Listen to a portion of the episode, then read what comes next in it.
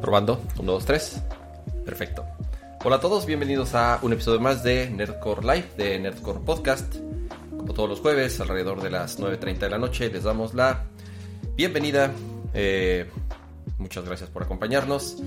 Y gracias, como siempre, a Pato y a Dani que me acompañan aquí como cada episodio. Dani, ¿cómo estás? Hola, hola, muy bien, muchas gracias. ¿Ustedes cómo están? ¿Qué tal se portan este jueves? Jueves, jueves de Thanksgiving, además, ¿no? Porque, eh, digo, hay, sí tenemos, tenemos eh, varios, eh, varias personas que, que sí nos, nos ven y nos escuchan desde allá. Muchas veces nos mandan, nos mandan saludos. Entonces, digo, muchas felicidades para los amigos que nos acompañan desde, desde Estados Unidos que, que sí festejan y que para ellos es como Creo que, según yo, es como su festejo más importante. Creo que incluso más que Navidad, más que Año Nuevo. Creo que sí, ¿eh? De, sí, o sea, de, toda la gente. Se llevan el muy serio. Sí, sí, sí. O sea, de, mucha gente que sigo en Twitter, digo, obviamente de, todo lo que te enteras en, de gente que conoces allá. Estoy convencido que celebran mucho más el, el, Thanksgiving y lo esperan más y lo disfrutan más y se reúnen más familias en Thanksgiving que incluso en Navidad, en Año Nuevo, ¿no? Pero Sí, la verdad se ve que es una celebración bien, bien chida. Me da un poco de envidia que no tenemos Thanksgiving ni nada de eso. ¿Cómo estás, Pato? Eh, eh, eso ya es cuestión de, gustos y de qué tanto te pones las pilas para producir todo un evento más, que si haces el pavo, que si no haces el pavo, que si cocinas, que si no cocinas, que quién va a lavar los platos de todo eso. Este, porque sí, ciertamente, y aparte, o sea, nosotros pues no tenemos mucho que ver este, festejando Thanksgiving, porque ciertamente es, una, es un festejo gringo, pero bueno, siendo de Monterrey, obviamente mi familia, obviamente se sentía la más gringa. No seas una es que, No, es que recordemos, recordemos que Monterrey es la ciudad más fea de Texas. Fact. Porque realmente intentamos ser gringos, Este, pero, este, sí, ciertamente mucha ya de, ay, sí, cena de Thanksgiving y la madre, y también algunos conocidos también este, de Monterrey, por más que llevan aquí viviendo 15 años, como quiera siguen este, festejando Thanksgiving de lo más producido de la vida, con su pavo de Costco y todo el asunto. Este, que no me quejo porque la verdad sí cocinan delicioso. Pero, pues. Dice, los, este, los, White Chicken sí celebran Thanksgiving. Sí, mira, la, verdad, yo, la verdad yo vi en Instagram dos. No digo nada ya, o sea, porque además es gente que conozco y así de. Obviamente. No, no, O sea, se quejan cuando los gringos se, apropian de mal. Ya sabes que. Ya sabes que festejan el 5 de mayo. Digo, a mí me da risa, ¿no? Pero son los mismos que festejan Thanksgiving, ya sabes, así de, pero bueno, cada quien. O sea, pero, eso aplicado a México sería como si celebráramos que el que sería el descubrimiento de América, así como de que cuando nuestros nativos se juntaron con nuestros colonizadores. No, no, ¿sabes qué? Te sorprendes un poco, o sea, porque aparte sí está el, el, Columbus Day, que aparte sí es asueto en Gringolandia, güey. Entonces, ese es otro nivel, o sea, de otro festejo todavía. No, los gringos son expertos en, este, en agregar asuetos a lo bestia. Ah, pero, pregúntales del día de la Candelaria, ¿este no lo tienen? Eh, es, a que no tienen tamalitos como nosotros de ese día. A que no le sale el niño a la rosca. Y andan ahí pellizcando todo el pan para buscar. eso podría ser. Sí, sí, la verdad se ve que se la pasan este a todo dar y, además tienen Black Friday, que eso está que eso digo aquí también ya eh, obviamente todas las tiendas lo adoptaron el Black Friday también en México. Pero este. Pero bueno. Y, más considerando que muchas de las retailers, pues, son este, de origen gringo, entonces eventualmente, pues sí se traen parte de esas ofertas que lanzan en Estados Unidos, que es cuando tienen sus ofertas más fuertes, y algunas sí logran permear a las mismas ofertas, pero en otros mercados, ¿no? Dice, dice en el chat que, que, porque estoy contento que sigan, que porque ganó el Cruz Azul. Pues no le voy al Cruz Azul, pero me cae bien el Cruz Azul, sí ganó y le ganó a Tigres. Entonces, y me caen mal los Tigres, eh, entonces estuvo bien que ganara el Cruz Azul. ¿Por qué? Si son regios. Pues, ¿Qué le hicieron los pobres títeres? Ay, pato, ay, ni, ni le muevas. Dios mío. Dios mío. O sea, yo, yo, iba, yo había puesto en el tweet que había posibilidad que fuera Narcor Picante por el tema de, lo, de los mejores juegos de la generación.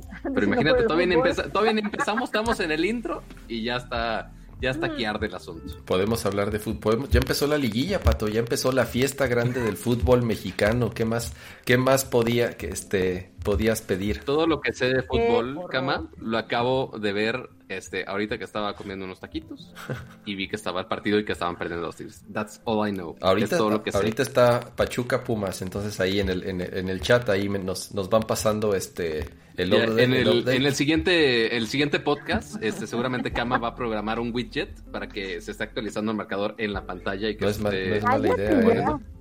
No es mala idea. Seguro ya existe una extensión de OBS para, para conectarse a, a algún API deportiva y, poner. Estoy, estoy seguro. Estoy seguro, que sí.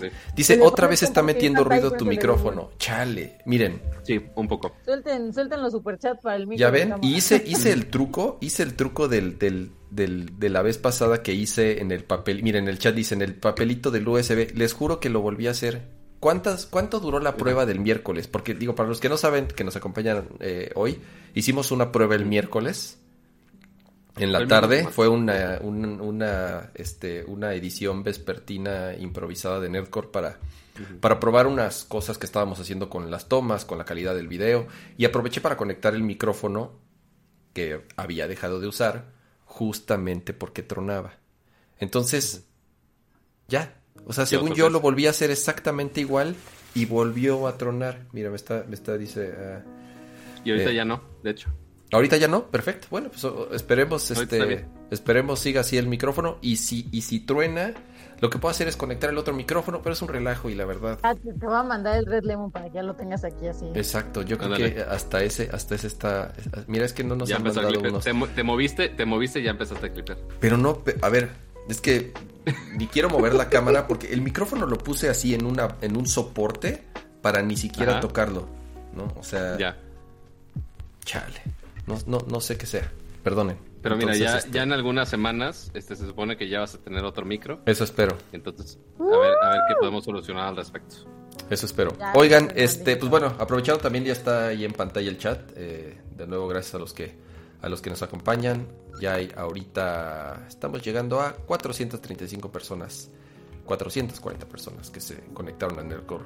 Pero bueno, vamos a arrancar con eh, obviamente las noticias de la semana. Ya empezamos con las felicitaciones y todo. Porque una noticia que causó bastante ruido porque creo yo que es algo que sí eh, afecta, se podría decir, yo creo que desde cada quien, ¿no? A la, comunidad que ve Nerdcore, que pues, somos eh, fanáticos de la tecnología, de los gadgets y de todo eso. Porque eh, Best Buy anunció que cierra sus puertas. Best Buy es esta cadena de, norteamericana que llegó a México hace algunos años. ¿Qué tendrá que llegó a México, Pato? ¿Unos 8 años? ¿10 años? Ya te investigo. Yo, yo creo que sí, ya lleva algunos añitos, porque igual yo cuando estaba en Monterrey, yo estaba muy emocionado porque, igual, repito, frontera, íbamos a McAllen y ahí ves Buy, el paraíso de todo geek habido y por haber, porque pues era, es, sigue siendo una de las mejores tiendas de electrónica que hay, al menos en Estados Unidos. Más este, o menos, Pato, o sea, si, si vas... Perdón que te, o sea, si, si te das una vuelta a un Best Buy ahorita en Estados Unidos, ya están medio tristones, ¿eh? Incluso... Ah, claro. Creo yo que sí han cerrado también algunas tiendas. Estoy viendo aquí que llegó en 2008-2009. Ay, güey, entonces ya tenía casi 12 años aquí en México. O sea, entre 11 años, de, más, más de lo que de lo que yo pensaba. Casi 13 años es lo que dicen en el chat. La verdad no, nunca pensé que, fuera tanto. Me acuerdo súper bien la primera vez que, fui a uno, justamente el primero que abrieron en la Ciudad de México, que fue en Mundo E. Entonces, este, hice mi maleta, me levanté a las 5 ah. de la mañana este, me preparé para salir a carretera y llegar a Ciudad Satélite a Mundo E. Llevaste tu pasaporte. exactamente. Sí, cambiaste tu, moneda, todo. Ajá, exactamente. cambié, cambié mis pesos y este y fue justamente, me acuerdo muy bien que, que, fui a la primera vez que abrieron y no lo sé, digo, tenían, tenían su encanto, eh, insisto, ¿no? Eh, muchos este, podríamos discutir de que los precios bien, mal, muy caro, muy barato, lo que sea. Pero por lo menos eh, como que digo, siempre era curioso que esas cadenas, principalmente de tecnología, llegaran a México y que, creo yo funcionaron bien. Desgraciadamente, pues bueno, eh, eh, lo que ellos comentan es que, por la pandemia, eh, desgraciadamente como otros tantos negocios, Eh, ya se fue Dani. esperemos, esperemos ahorita, ahorita regrese. ¿Quiso hacer una representación visual de, Best Buy? No, así que sin micro. Ahí está, ahí está. Ni el de la cámara me puede apagar. Pero sí, sí, o sea, anunciaron este por medio de redes sociales el cierre de sus tiendas, que de hecho son 41 tiendas las que tienen aquí en México, principalmente respaldado este, con la excusa de la pandemia, que pues obviamente sí afecta mucho a cualquier tipo de negocio, pero pues está raro que, oye, Best Buy siendo una empresa tecnológica que también se enfoca mucho en el retail online este, y que es un mercado que también está muy acostumbrado a comprar en línea, este, principalmente los tecnólogos, y que pues tú ves muchas tiendas de todo tipo donde puedes comprar todo tipo de gadgets y que pues no, no han cerrado nada, pero pues Best Buy siendo tan grande como es, que ya se haya salido este, de repente en la pandemia, pues sí sorprende a muchos. Este, y ciertamente sí es algo triste, o sea, porque al menos sí me, a mí sí me emociona mucho la marca, este, porque eh, sí es un lugar donde pues, tú podías conseguir todo tipo de gadgets y videos y para ver, o sea, porque normalmente si tú querías algún gadget era o algún cable, si te ibas a algún cable así, un Radio Shackster, si te ibas, eh, si querías una computadora, si querías algo un poquito más high-end, este, tenías que ir o a una tienda específica de X marca, o sea, si me iba a la tienda, no sé, de teles, a una tienda de Samsung, una tienda del G, una tienda de alguna marca específico, o tendrías que irte a algún, se hace Liverpool, Palacio de Hierro, Sears, Walmart, el que tú quieras, pero no había ninguna este, de tecnología muy grande que digamos, hasta que justo este, llegó Best Buy. Este, entonces, sí era una de las, tiendas, grandes que específicamente de tecnología, eh, pero pues, aparentemente no, no funcionó del todo bien. Eh, quién sabe, no, no sé qué tanto le queremos creer, Kama, de si fue por pandemia o no fue por pandemia. No, sé, ¿qué opinas, o sea, tu experiencia? Digo, fuera de, fuera de lo que se ha dicho en redes sociales y eso, este, pues las tiendas tenían gente, ¿no, Dani? O sea, por lo menos yo las que, las, las, las que visité, Digo, los empleados estaban bien capacitados, estaban bien surtidas, por, lo menos en México y tal cual.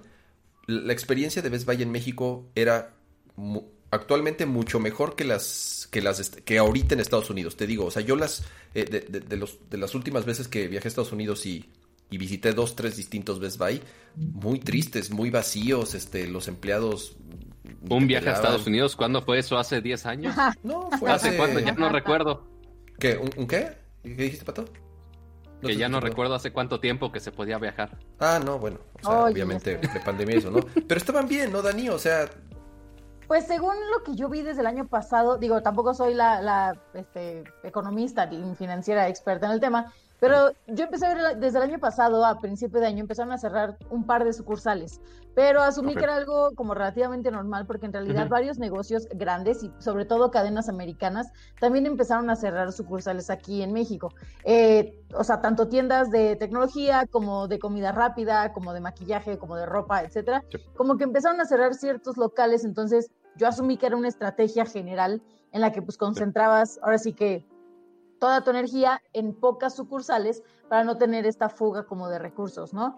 Eh, ahora, este anuncio, pues no es que llegue de sorpresa, porque ya también habían habido un par de comunicados a lo largo del año de Best Buy, en los cuales anunciaban cierres de tiendas o, cierres de diferentes como sucursales. Mm, ok, eso, eso yo no sabía, la verdad. Digo, empezaron así como de, oigan, cerró esta, pero pueden acudir a esta. Oigan, cerró la de acá, pero pueden acudir a la de acá. Eh, ahora, yo lo que veo aquí es, sí está complicado porque es una gran cadena, o sea, es una cadena que ya llevaba, pues como decimos, varios años aquí en México. Y, por ejemplo, yo estuve leyendo que se quejaban de los precios y demás, pero pues en realidad, por ejemplo, yo compré ahí varios electrodomésticos, gadgets, focos inteligentes y demás. Y en esta parte de comparativa o en estos sitios donde puedes comparar los precios en diferentes tiendas en línea, o sea, tanto en tiendas departamentales como en tiendas especializadas, generalmente sí eran los precios más bajos en artículos seleccionados o por lo menos te ofrecían una buena oferta. Por ejemplo, eh, mi volante y los pedales, ¿no? Los estos de Logitech para el Xbox. En, eh, una vez fui a preguntar a, justamente a, un Best Buy y me dijeron como, ah, te sale en 4.500, ya, es eh, volante, pedales y el shifter. Y cuando lo empecé a buscar en otras tiendas, porque dije, ay, seguramente está más barato, no manches, estaba 2.000, 2.500 más caro en todos lados. Y aquí era porque tenían una promoción de no sé qué. Y aparte, si sacabas la tarjeta, te abonaban no sé cuánto. O sea, tenían muy buenos programas de lealtad y tenían buenas, eh, como, pues sí, promociones. Yo lo que veo aquí es, si bien tenían un buen servicio en cuanto al Geek Squad, que era un como factor decisivo al momento de comprar, por otro lado, la atención empezó a disminuir o esta disposición. O sea, a mí me tocó en un par de sucursales, eh, también ahí regadas por, por la República, que cuando yo iba a preguntar sobre algún gadget, de que le decía, oye, vi este en línea, vengo a comprarlo físicamente, me lo llevo de una vez. Esto está en bodega. Y yo, ah, pues no te mm. preocupes, espero. Es que hoy no es un buen día para ir a la bodega. ¿Neta sí te dijeron? Sí, sí, yo como que no es un buen día para ir a la bodega. No, es que ahorita tenemos cosas que hacer aquí abajo, inventario, cortes de caja y así, pues no. ¿Yo qué? Y entonces al empezar a escalar el asunto, porque yo necesitaba ese gadget y era la única sucursal donde había, pues me, topé con que toda la cadena era igual. O sea, no importa con quién acudieras hacia arriba, ellos tienen como esta, no sé si es como cultura del, trabajo en equipo o cultura de respetar al equipo demás, donde le dan la preferencia al equipo en lugar del cliente, que no está mal, ah, no está mal, simplemente es diferente. Entonces es como, pues si el gerente te dijo que no era buen día, pues no es buen día. Y yo, pero ¿qué? Entonces, bueno, en ese tipo de cosas yo sí tuve malas experiencias en cuanto a la atención dentro de sucursal, pero por otro lado, la verdad es que mis gadgets que compré ahí me salieron mucho más barato que en, otras tiendas y la verdad es que la calidad ha sido muy buena y las garantías que ofrecían eran muy buenas. Entonces, la verdad, no sé exactamente cuál ha sido el punto de quiebre. Yo creo que sí ha de haber sido la pandemia, yo sí le voy a esto y no creo que vaya a ser la última vez que veamos a Best Buy en México. A lo mejor ahorita están cerrando por alguna estrategia comercial, pero yo espero que pase, ¿se acuerdan como en Wendy's? Que se fue un buen rato y luego volvió. Ajá. Sí, sí, sí. Yo estoy esperando Subway que pasó, algo pasó algo similar con Subway. Pero... O que se quede con, con, tiendas autorizadas dentro de los portales en línea. O sea, una tienda oficial en Mercado Libre, o su tienda oficial en Amazon, su tienda oficial en, en diferentes tiendas departamentales. Creo que voy por ahí. Es, es, está difícil. Eh, obviamente llegó en, este lapso de tiempo en lo que empezaron a abrir tiendas, pues llegó Amazon a México y se ha posicionado de una forma brutal, digo, como lo han hecho en, en, todos los países en los que en los que ha llegado. Y principalmente en tecnología, en videojuegos, en televisiones, bueno, televisiones tal vez no, es eh, como que televisiones, hay ciertos aparatos que la gente sí va a una tienda física todavía a, a verlo, ¿no? O sea, sí hay ciertas cosas, sobre todo, te digo, a lo mejor televisiones o electrodomésticos, no sé, los refrigeradores o lavadoras que vendían, no sé, en Best Buy, digo, no, sé, digo, seguro sí hay, pero es raro que yo no conozco a nadie que haya comprado una lavadora o un refrigerador en Amazon. Es más, ni siquiera sé si vendan refrigeradores o lavadoras en Amazon. A lo mejor porque ya lo habías visto en persona. o quizá fierro viejo que vendan, no lo sé. Pero a lo mejor es porque ya lo habías visto en persona y entonces ya sabes exactamente qué número de modelo y dices, ah, lo vi en Amazon y estaba más barato, ¿no? De que los colchones, ¿no? Ajá, entonces... Eh, yo creo que obviamente eso es un factor importante para, para que, definió el por qué lo cerraron. Ahora, yo sí tengo un montón de curiosidad y te lo digo porque yo tengo aquí una, una muy, muy cerca, que la plaza comercial la construye, o sea, la parte de la construcción de la plaza comercial fue pensada para que en ese espacio hubiese un Best Buy. Y es, un, y es, y es enorme, es gigante, o sea, son chingo de metros cuadrados ¿Qué diablos, qué, qué, diablos van a poner ahí? O sea, no es que cualquier hijo de vecino, cualquier negocio de un día para otro diga, ah, yo quiero ese espacio, porque son, son un chingo de metros cuadrados, o sea, ¿qué pones ahí? Son ¿Qué, haces, ¿Qué haces en esos centros comerciales? un food court, otro food court. Otro, otro, exacto. Entonces, este Sí, sí, mira, están hablando en el chat. Fry's en USA tiene muy poco. Fry's también, Fry's, eh, Fry's en una tienda padrísima. Sí, sí, sí, digo, las, quien, quien conoce un Fry's Electronics era un paraíso de los geeks porque vendían todos. O sea, es, es como un Costco de tecnología y de gadgets. O sea, es. si, ves si, es New... Perdón. Ahí nos interesamos todos. ¿Pero qué decías, Dani? Que, que, en Fry's te vendían cosas que ni siquiera sabías que existían, o sea, de que decías, ojalá exista un cable de Ethernet retráctil, pum, está en Fry's, todo, todo, o sea, Si, creen, si, creen, que Best Buy es, es una tienda geek, Fry's es así, nivel hardcore, o sea, eh, eh, es cuenta que Best Buy es para los que están empezando así con su compu gamer así prearmada, ok, cool, quizá con, ese jugador de consola que se compró un, par de foguitos inteligentes. No, güey, los de Fry's te saben todos los teraflops que quieras, todos los gigahertz que quieras, todos los gadgets, tarjetas, adaptadores para armar tu PC. Eh, o sea, de las pocas veces que he entrado allá en, en la sucursal de Austin, no mames, sí está muy, muy, muy cañón. La de este, Austin es la, que, es temática, ¿no? De Hollywood. La de, la de Austin es una que es como temática, ¿no? Que tiene un área como de aliens y otra área como de vaqueros y otra es como de cine, es como temática de cine, según yo. Ay, qué chido. No me acuerdo de, no me acuerdo de eso, pero lo que sí es que la entrada es un piano. Ah, no, no, no, esa es la de ese creo que ese es en San José, olvídalo. No es sí. X, el punto es que es una tienda gigantesca y que es muy chida para los geeks.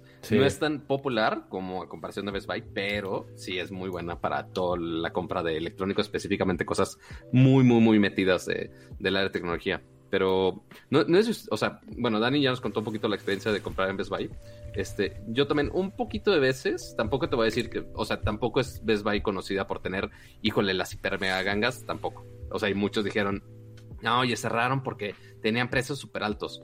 Pues, o sea, también hay otras, otros retailers, no específicamente de tecnología, pero que en tecnología tienen precios altísimos también y siguen sobreviviendo, obviamente, y siguen vendiendo tecnología.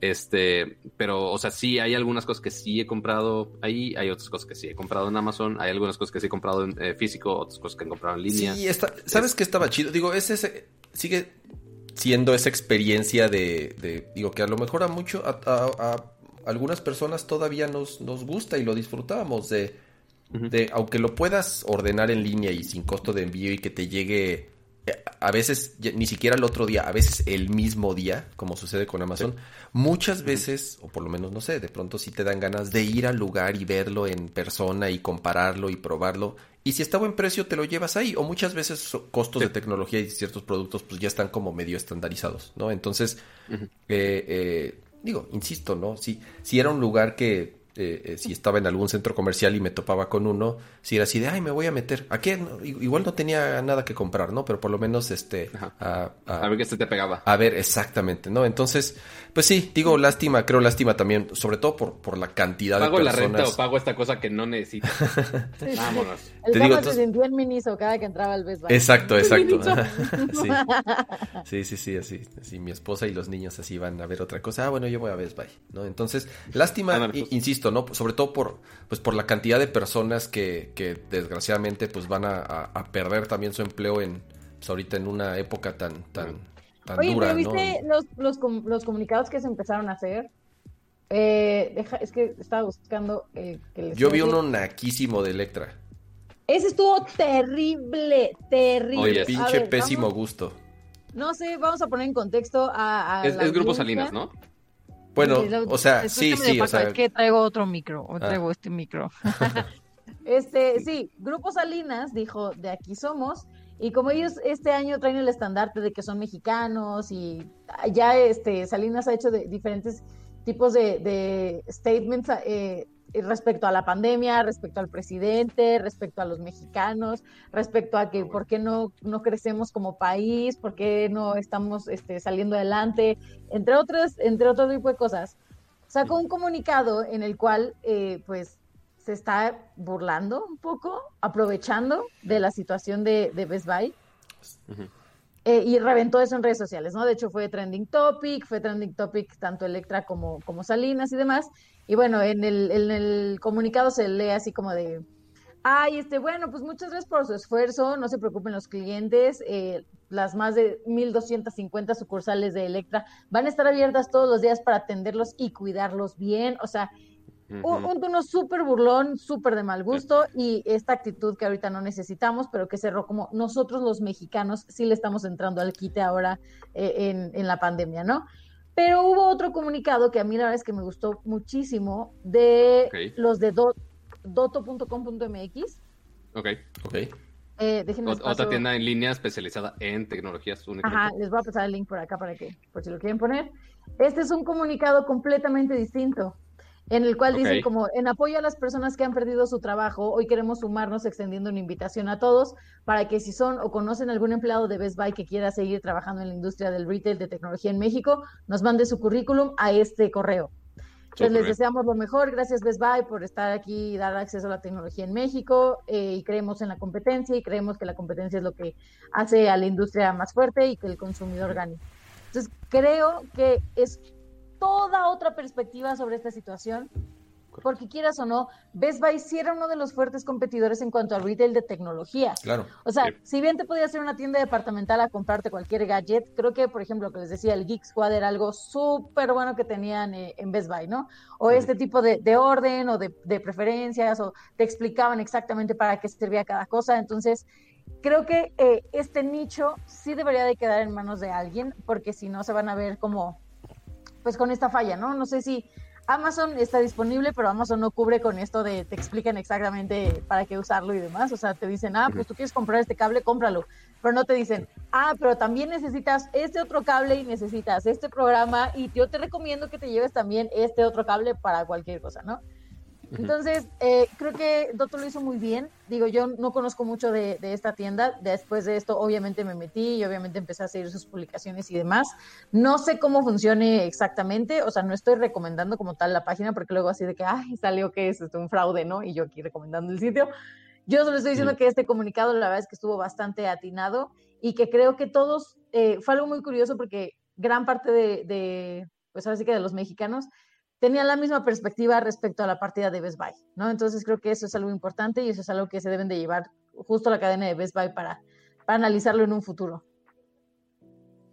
No, y, aparte, eh, después del comunicado de Salinas principalmente, eh, empezaron a hacer viral otra respuesta de, Best Buy, que ah, obviamente fue falsificada. Ah, la falsa respuesta, y de hecho, o sea, estaba buscando, porque alguien estaba comentando en el chat que que respondieron justo a la publicación de Doto, que si eran en buena onda.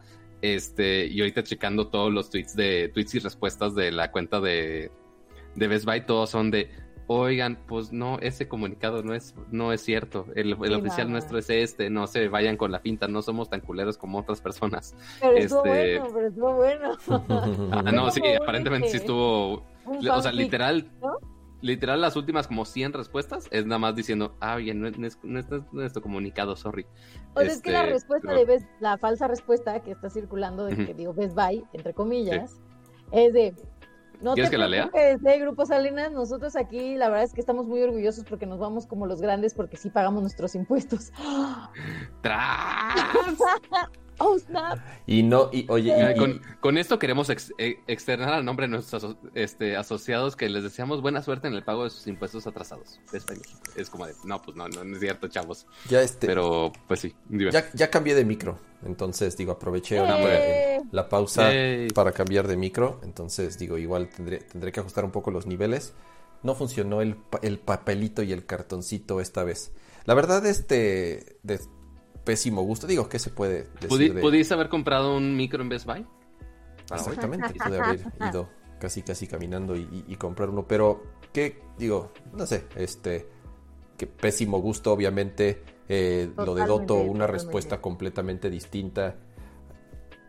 Entonces, este, insisto, ¿no? Eh, eh, creo que es una lástima, también muy mal por, por las personas que, que pierden su empleo y pues bueno, ojalá, ojalá este, encuentren eh, chamba Ahora, pronto. esto afectará, o sea, de alguna manera las tiendas especializadas en tecnología en México, porque online, o sea, no, no sé qué tan fuerte y qué tanto porcentaje tenía Best Buy online, o sea, sabiendo que sí es... En México son dos tiendas las que dominan el e-commerce, Liverpool y Liverpool, este, Amazon, obviamente, y Walmart. Son las, son los tres e-commerce eh, más importantes. Más importantes y más grandes en México. Best Buy, eh, desgraciadamente, es que está cabrón, o sea, es imposible competir con Amazon, es imposible competir con una tienda que te entrega el mismo día, ¿no? O sea, y realmente... Pero aparte, Y aparte es mucho de, de, la sensación o de la experiencia de compra como usuario, o sea, creo que pasa un poco, tal vez me voy a ver muy arriesgada y tal vez saque comentarios eh, un poco prejuiciosos o un poco estereotipados, pero pasa un poco como esta onda de cuando, por ejemplo, yo como, como mujer voy a un Home Depot, ¿no? O sea, yo sé exactamente lo que quiero comprar, pero cuando entro ahí, todos los vendedores me hacen dudar de si sí quiero comprar eso o no, entonces salgo con otras cosas diferentes y llego a mi casa y no era lo que necesitaba, porque lo que necesitaba yo ya lo, ya lo llevaba en la lista. Entonces, el hecho de ir, que te vean como, pues como niña desamparada, ¿no? Que te avienten todo el mansplaining y te avienten cosas que no quieres y que llegues a tu casa y era como, ¿por qué no confía en mí? ¿Ya sabes? Siento que es un poco lo que pasa con eh, tiendas tan especializadas como Best Buy en cuanto a la gente que no está tan metida en el mundo tech. O sea, que es como que no te quieres acercar porque crees que te vas a sentir como todo un idiota si entras, ¿no? Y pues nadie quiere sentir eso. Mejor te vas a un lugar más casual, más de tu ambiente, más en tu entorno para no sentirte como, como tonto, pues, en lugar de entrar y que todo el mundo diga, pero entonces, ¿qué, qué, tipo de cable tiene para la Y tú así, ¿de me estás hablando, no? Entonces creo que también es un poco eso, o sea, Best Buy era, sí era un poco de nicho y era también en parte de esta experiencia de, de usuario, yo, yo creo a ver, pausa. Todos en el chat mencionan que Mercado Libre. La verdad, según yo, o sea, Mercado Libre sí en algún momento llegó a ser el e-commerce más importante y grande de no nada más de México, sino de América Latina. Pero eh, últimamente, por, y sobre todo por el tema de con las políticas que empezaron a meter, de que te obligan a utilizar su sistema de envío, de que ya no puedes entregar en persona, de que ya, o sea, Mercado Libre era un lugar en donde la gente podía, principalmente compraba cosas usadas. Así nació y así se convirtió en algo muy grande. Empezaron a meter sí tiendas oficiales y empezaron a meter ciertas políticas que a muchos vendedores no les gustaba, sobre todo a las personas que no eran empresas grandes, sino que vendían de, poco y la entrega era como muy personal o utilizaban la paquetería. Y, y principalmente cuando entraron cuando entró todo esto de, del IVA en los servicios en, esa es, también la última parte. ¿Se quedó todavía o eso ya lo, solucionaron? Porque si no estabas pagando IVA sobre el IVA. No, bueno, más bien lo que te hacían es que te descontaban completo el IVA y el ISR, o sea, sobre si no dabas de alta tus datos, te descontaban automáticamente te retenían el 36% de la venta. Pero según yo eso se solucionó porque metieron apelación de que era una tontería, porque tú ya estabas, o sea, tú como, como vendedor tenías el producto y tú ya habías pagado ese IVA e, y ese ISR. O sea, no tenía sentido hacer cuenta, yo compro esta cámara, ¿no? Plan, está nueva y luego yo la quiero vender ese comprador, o sea, el nuevo comprador, según yo, ya no tiene por qué pagar todo lo que yo ya pagué. Por eso era absurdo meterle un IVA sobre el IVA y un ISR sobre el ISR. Sí, la, neta yo también, sé que al principio cuando implementaron, eh, hace unos meses lo platicamos aquí en el programa, que sí hubo mucha confusión y mucho enojo de la comunidad porque este... Eh, justamente estaban automáticamente reteniendo los impuestos incluso en productos usados que ese fue el mayor de los problemas, porque habían dicho que era solamente para productos nuevos, pero lo estuvieron aplicando en productos usados. Sinceramente, hoy en día no sé si todavía lo están haciendo, digo, ya en el chat. Tampoco, ya no he visto como actualización ni nada. Sí, sí, sí, en, el chat, digo, por lo que veo hay como mucho usuario de, Mercado Libre, a mí no me gusta Mercado Libre. Yo sí soy de Mercado O sea, sí compré muchas cosas y sí lo he usado, Mírala. pero pues digo, a mí me gustan que las cosas me lleguen de inmediato. Porque además te cobran el, envío y todo. Este de aquí lo pedí, te voy a chismear. Esto es el, la capturadora para transmitir, ahora sí que con la cámara, ¿no? Ah, para conectar la cámara. Ok, ok. Compré esta de aquí. Ok. El mismo modelo estaba en Amazon en, no sé, pon tu 299. Y me llegaba el sábado. Ok. Eh, no, y entonces me metí a Mercado Libre y, oh sorpresa, estaba el mismo modelo me llega, lo pedí ayer a las 8 de la noche, me llegó hoy a las 3 de la tarde y me costó, con todo y el, y el gasto de envío, me salió en 259. Ah, súper bien. Digo, hay, hay, de productos a productos donde, donde sí es mejor. Lo que está tricky con Mercado Libre, que ya me ha pasado, es este sistema de devoluciones. O sea, te dicen, ay, tú puedes devolver sin problema, pero en la aplicación no te funciona. O sea, no puedes subir las fotos, no puedes mandar tu mensaje, se traba, entras al sitio, no te aparece la opción. Entonces te dice, manda las fotos hoy porque si no se cancela tu pedido. ¿Y tú cómo vas a subir las fotos si no hay una caja donde le pueda picar para subir fotos? O sea, no tiene la opción. Entonces, se te anula tu cancelación cuando el error es directamente de aplicación. Pero miren, estoy pues haciendo un ejercicio aquí. Estoy en Amazon. Sí, estoy en Amazon. Y está, consola Xbox Series S está en 8,489.88. Ajá. Con disponibilidad de 18 meses sin intereses. Ok. Ok. Y luego te vas a Electra. A ver, Grupo Salinas, demuestra tu poder satánico. Está en 8,499 o 144 pesos semanales a 102 semanas. O sea que si tú pagas... 102 semanas por cuánto dijimos? 144 en 102 semanas, tu consola te va a salir de nada más y nada menos que 14.688. Madre santa. Bueno, y, pero justamente ahí está el, el, el, éxito de, de, Electra, o sea, porque se abrochan a las personas con los famosos abonos chiquitos para pagar poquitos, sí, pero Chiquititos. Exactamente, pero, pero sigues pagando... El abono chico, pero la ensartada financiera grande. Pagas tú y pagan tus hijos y tus nietos, y si, si bien te pues va... ¿no viste que subió, no me acuerdo qué tuitera, no, no, me, no me acuerdo del nombre de, la usuaria, pero subió una foto de una tele de estas de... Que, que tienes que calentar para que prenda. Ok, okay sí, sí, así de bulbo así antigua por fin hoy pagamos nuestra última mensualidad. Ya es toda nuestra. Qué mal. Sí, es que pues bueno, O sea, Electra se, se jacta de muchas cosas y de ayudar al mexicano y no sé qué, pero creo que todos sabemos que, que no es así. O sea, a corto plazo puede ser algo muy increíble, pero creo que es como el diablo con el diablo, ¿no? Ya que, ya que llevas rato en ese deseo, te das cuenta de que fue la peor decisión que pudiste haber tomado. Así es. Habrá que ver, habrá que ver si, o sea, ahorita obviamente por pandemia y demás, obviamente siguen usando plataformas online, este, sea buen fin, navidad o lo que sean, de preferencia.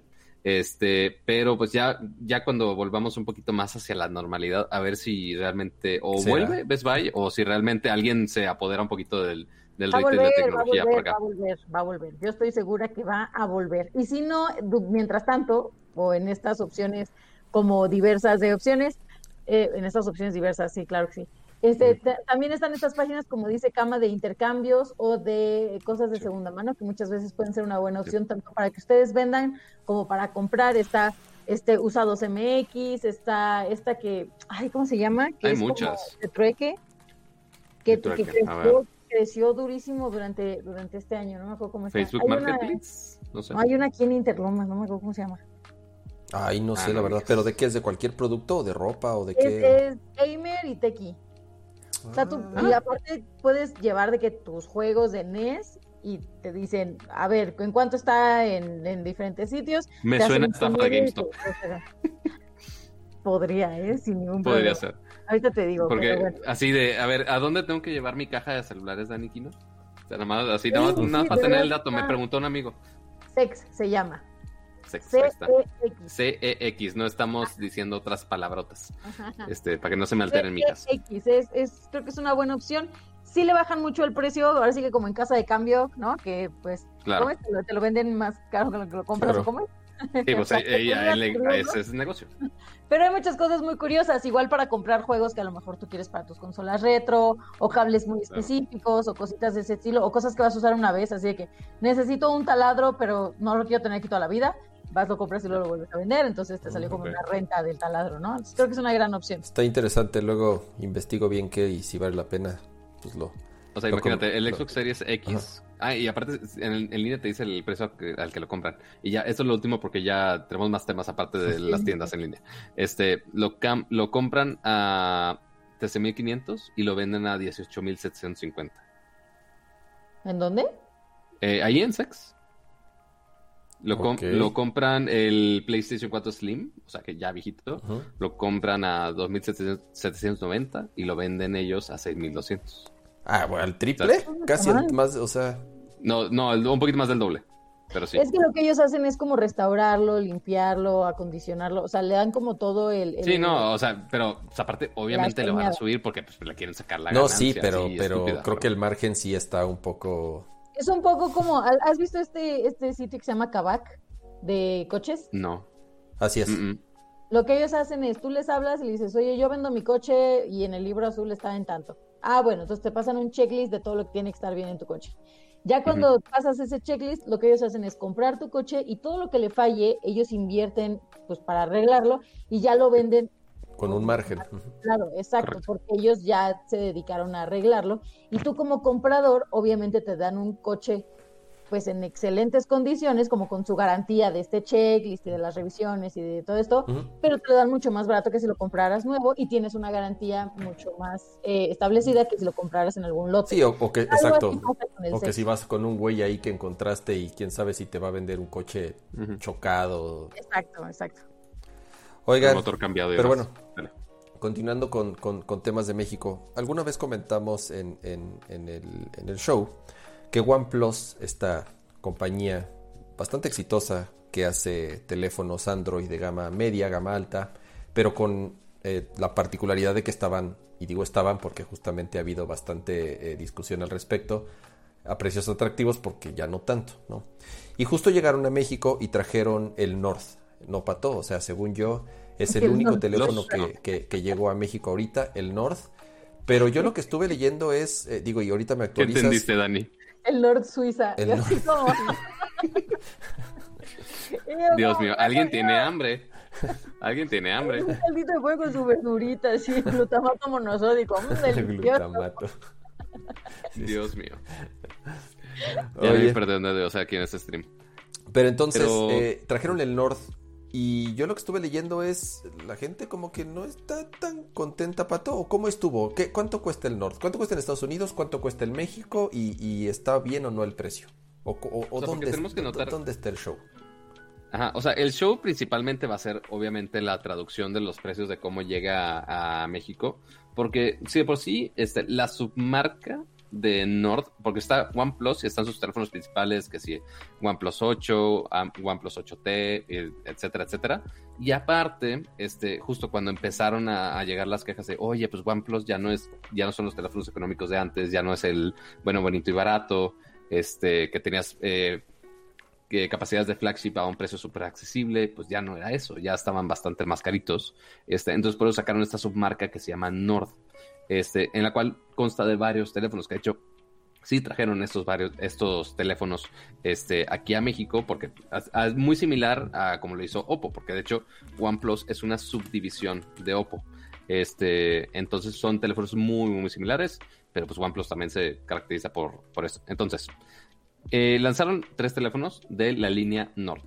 Sacaron el OnePlus Nord, el Nord N10 5G, y el OnePlus Nord N100. Cada uno con sus especificaciones distintas. Eh, el más equipado, obviamente, es el OnePlus Nord, eh, que tiene cámara cuádruple hasta 48 megapíxeles, este, 48, 32 y gran angular, este, para selfies, pantalla AMOLED este, de 90 Hz para un poquito que sea la interfaz un poco más este, fluida para gaming, este, Snapdragon 766G y con 5G, o sea, si es de los, de los procesadores más altitos, no, no es el 865 que tienen algunos teléfonos, pero sí está muy cerca de algunos de los de gama alta, este, y ese llega a un precio de 13.999 pesos, igual ahorita les digo los precios en Gringolandia para compararlos, obviamente. Después, el segundo teléfono, el que le sigue de precio, es el. Ah, trajeron dos. Yo pensé que nada más habían traído uno. No, trajeron, trajeron tres. Ah, tres, ok. OnePlus Nord, así solo, es el que les digo de 14 mil pesos. El OnePlus Nord N10 5G, yo sé, es una complicación, es una complicación de nombres. Que es igual nada más con el N 5G. No, no, no. Ah, espérame, espérame. No, sí está más complicado. Este es un más sencillo.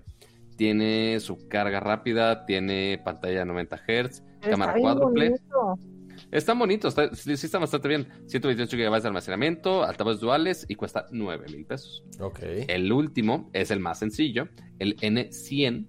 Este, curiosamente, el, número más chico es el que está más equipado, el número más grande es el que está menos equipado. Está raro.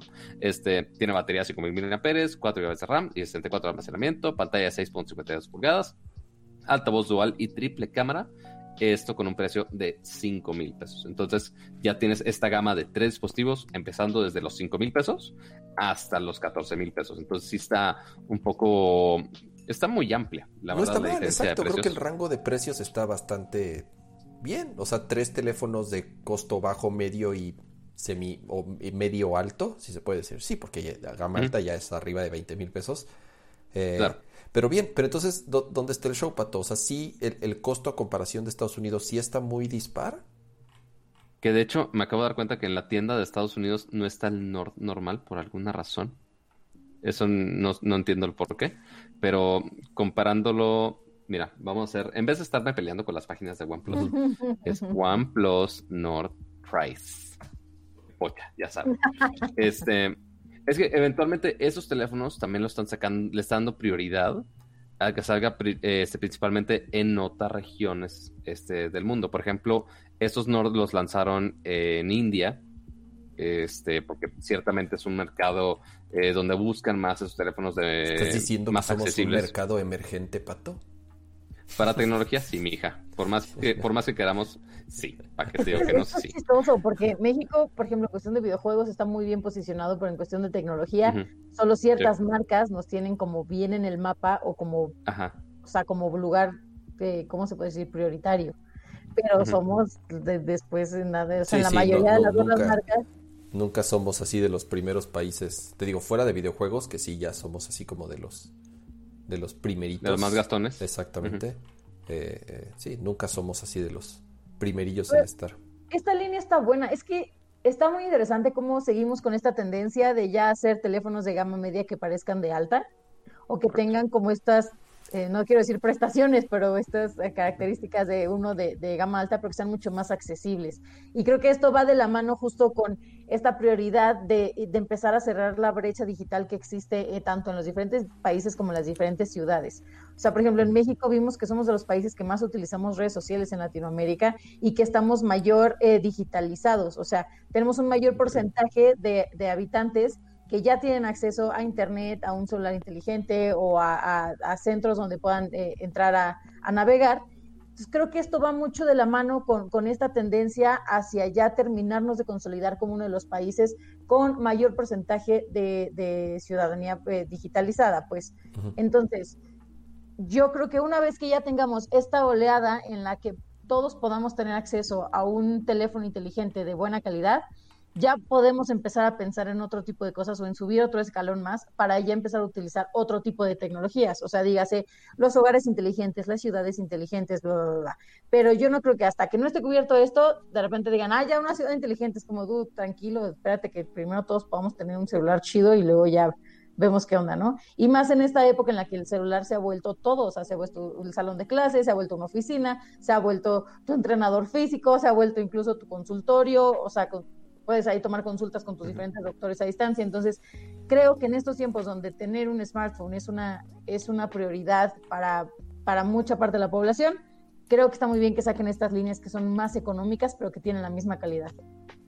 Sí, la verdad, la verdad los equipos se ven bien. Creo que la versión de Android que tienen es bastante limpia. No sé, eh, casi, casi como la que tienen los Pixel. Digo, seguramente no es la misma, pero por lo menos es una versión de, de, de Android eh, bastante limpia, obviamente. Su eh, oxígeno es... la verdad es, sí, es una versión de Android bastante bien. Pero además que los actualizan rápido, ¿no? O sea, creo que también ese es uno de los beneficios que ofrece OnePlus, es que si sale una versión de Android nueva, eh, sí son como de los primeros por lo menos en, actualizar.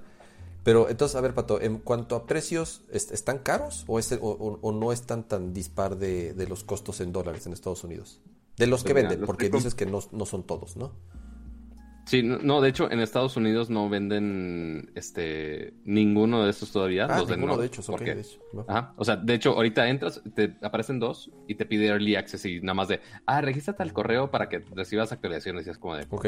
Este, este, no me sirve de nada, chavo, pero gracias. Ok. Este, pero, este, ya si lo comparas con precios, o sea, aquí estoy haciendo una conversión de precios super escalada. O sea, son los precios en, rupias de India, este, convertido a dólares. Ok. Entonces, eh, el precio del OnePlus Nord, el más equipado, es de 25 mil rupias.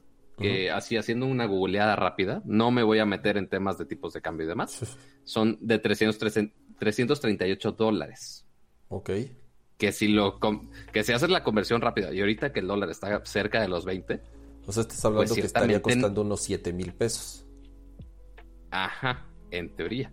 Pero, pues aquí está llegando a los 14. Entonces, como de, oye, espera un segundo, esto está raro. Espera un este, segundo.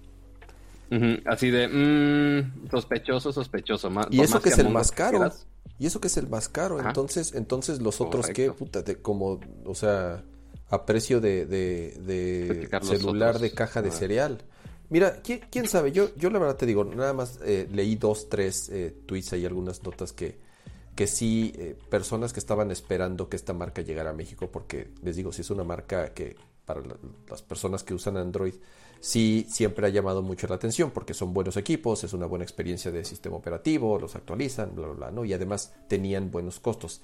Entonces, al parecer, justamente esta, eh, gran, cantidad de personas que eran los que estaban esperando estos teléfonos, pues no quedaron tan contentos por los precios y a lo mejor también porque no llegaron tal vez las líneas o las gamas más altas, que son tal vez los, los, usuarios pues, de cierta forma más informados, que justo querían un OnePlus, no llegaron, ¿no? Pero quiero pensar que es eh, un buen paso de entrada, o sea, el, traer tres teléfonos. definitivamente.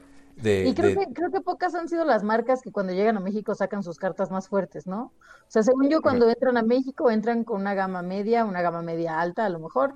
Hay quienes entran con su gama baja de, de, de cajón, como este, ¿cómo se llamaba?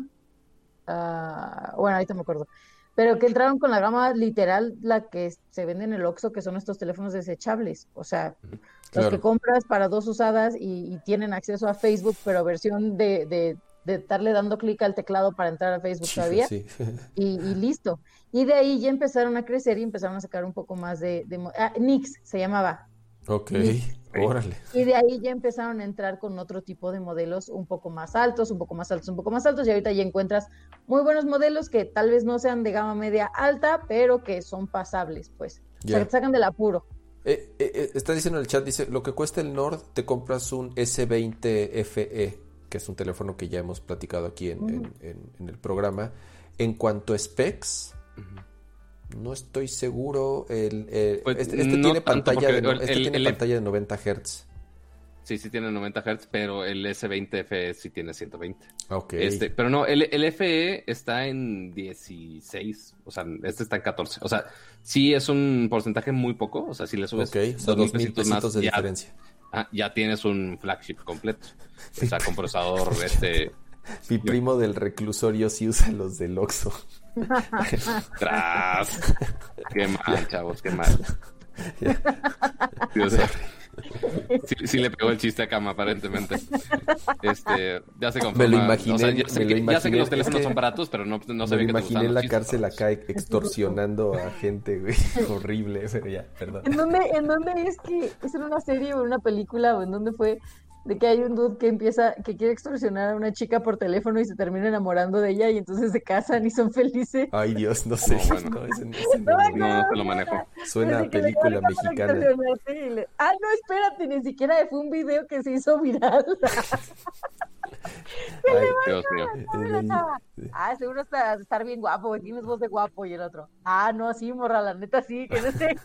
y entonces ya te pone tercer mes hablando con mi, con mi recluso. ¿Qué pasó, chiquito bebé? ¿Cómo estás? No, pues hoy sí le saqué barba a dos señoras, pero pues ya sabes cómo es eso. entonces toda la historia va a poner en un blog. Ya me acordé. Ay, qué horrible. A ver, mira, después el, el N10. Suena como de Woody Allen. perdón, Pato, ya, perdón. No, ya, ya los perdí, amigos, ya los perdí. entre los chistes malos, ya los O sea, y eso que yo soy el experto en los chistes malos, pero, híjole. Se, me rebajaron de verdad. A ver, no es que estoy intentando comparar así todos los precios sabidos y por haber de todos lados, porque en, eh, al menos ahorita en, en Shataka, pero la versión de España, este, aparece el N10 este, a un precio de 350 euros. Que igual, no nada que ver con los 9 mil pesos. Bueno, está más cerca de los 9 mil pesos que lo sugieren acá. Este, y ya el N100, a ver a cuánto está el precio, pero ahorita lo revisto. Pero N10, no, me está poniendo respiradores. No, no quiero eso. Este, pero, pero sí, el, el punto es que el, y también eso lo vimos con el lanzamiento de, de Oppo aquí en México. Este, ah, y el, el precio del N100 está cerca de los 160 euros. O sea, sí es muy, muy, muy económico. Este, que ahí ya si lo traduces más o menos, quizá entre 3 mil, 4 mil pesos, depende. Ah. Este, y, aquí está en 5 mil pesitos. Pero bueno, este, ya los temas de conversiones y precios es todo un rollo. Pero este, eso también le pasó un poquito a Oppo cuando llegó. Y repito, Oppo es del mismo equipo de OnePlus. Este, solo tienen un equipo de marketing diferente, básicamente. Este, y eh, también cuando empezaron con los primeros teléfonos, justo dijimos de, oye, o sea, está padre tu teléfono, funciona chido, pero el precio sí está muy alto. O sea, o sea como que todavía. otras marcas bien mejor posicionadas que ofrecen productos que la gente ya conoce y que no se va a arriesgar a comprar una, un teléfono que va llegando, que no conocen y que además es más caro. Entonces está, está complicado. Sí, o sea, y más con. Bueno, principalmente conociendo que Oppo es marca china, OnePlus es marca china, por supuesto. Este, y obviamente todos los de Xiaomi van a negar de, ay, por, por calidad-precio me compro el Xiaomi lo que quieras. Ok, eso lo entiendo. Este, y pues sí, no se pueden dar ese lujo de llegar con precios un poco más altos, porque ciertamente otros este, gadgets chinos, que igual son de buena calidad, tampoco es, o sea, no es de menospreciar que sean chinos, nada más mm, que ciertamente se tienen el lujo de ofrecer buenos equipos a buenos precios. Este, pues sí, es una competencia muy dura, este, el estar ofreciendo teléfonos así tan caros. Este, pero ciertamente poco a poco se van a ir adaptando. Eh, los, la primera oleada de equipos de Oppo sí estaban increíblemente caros. Este, era difícil de recomendar, pero ya que fueron este, progresando poco a poco, ya fueron más o menos como que tanteando el mercado a ver qué tanto le pueden subir al precio no. Este, ya los últimos que anunciaron, por ejemplo, el A93 y A53, que de hecho está el unboxing en mi canal, este, ya está en un precio más, más razonable. No, les voy a decir que barato, pero más razonable. Este, pero yo creo que va a pasar lo mismo con, OnePlus, igual que los primeros equipos obviamente entraron con gama media, sería una tontería arriesgarse con, con los teléfonos de gama alta, este, y deja tú empezar con gama alta, que si pandemia, que si la gente está dispuesta a invertir este, en teléfonos de ese precio y demás. Entonces, está bien que empezaron con Nord, esperemos en algún momento si lleguen este, ya los flagships, este, pero igual es muy buen, muy buen primer paso. Y ya veremos si después este, llegan los demás equipos. Y a ver si los amos y señores de, de OnePlus, que como lo mencionas en el, episodio pasado, quién sabe si nos vieron en el episodio de hoy. Si no, les voy a mandar este clip. Ahí este, en el al menos, chat en el episodio pasado, así es. Ahí estaba en el chat en el episodio pasado. A ver si al menos nos los prestan para review. Quizá, quién sabe, ahí veremos. Ahí les platicamos qué onda con estos equipos que llegan a México.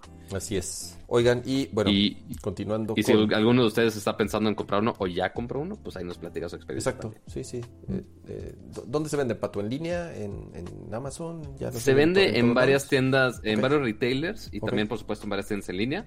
Este, que de hecho, ah, justo dice este el, el señor el señor Juan Plus, este, que, sí, que sí lo vio, este, que sí nos está viendo en este momento. Este, entonces, ahí si nos quieres este, pasar la lista de cuáles son los retailers oficiales, porque no le tomé screenshot a esta parte de la presentación, pero este, algunos este, retailers online, este, obviamente que si Amazon, creo, que Linio también, no, hay, varios, o sea, sí están muchos, muchos, retailers, ya los precios oficiales que anunciaron, este, y si no me equivoco también, este, si entras ya a su tienda, ya te redirige a las diferentes opciones donde puedes conseguir. Sears, Coppel, Amazon.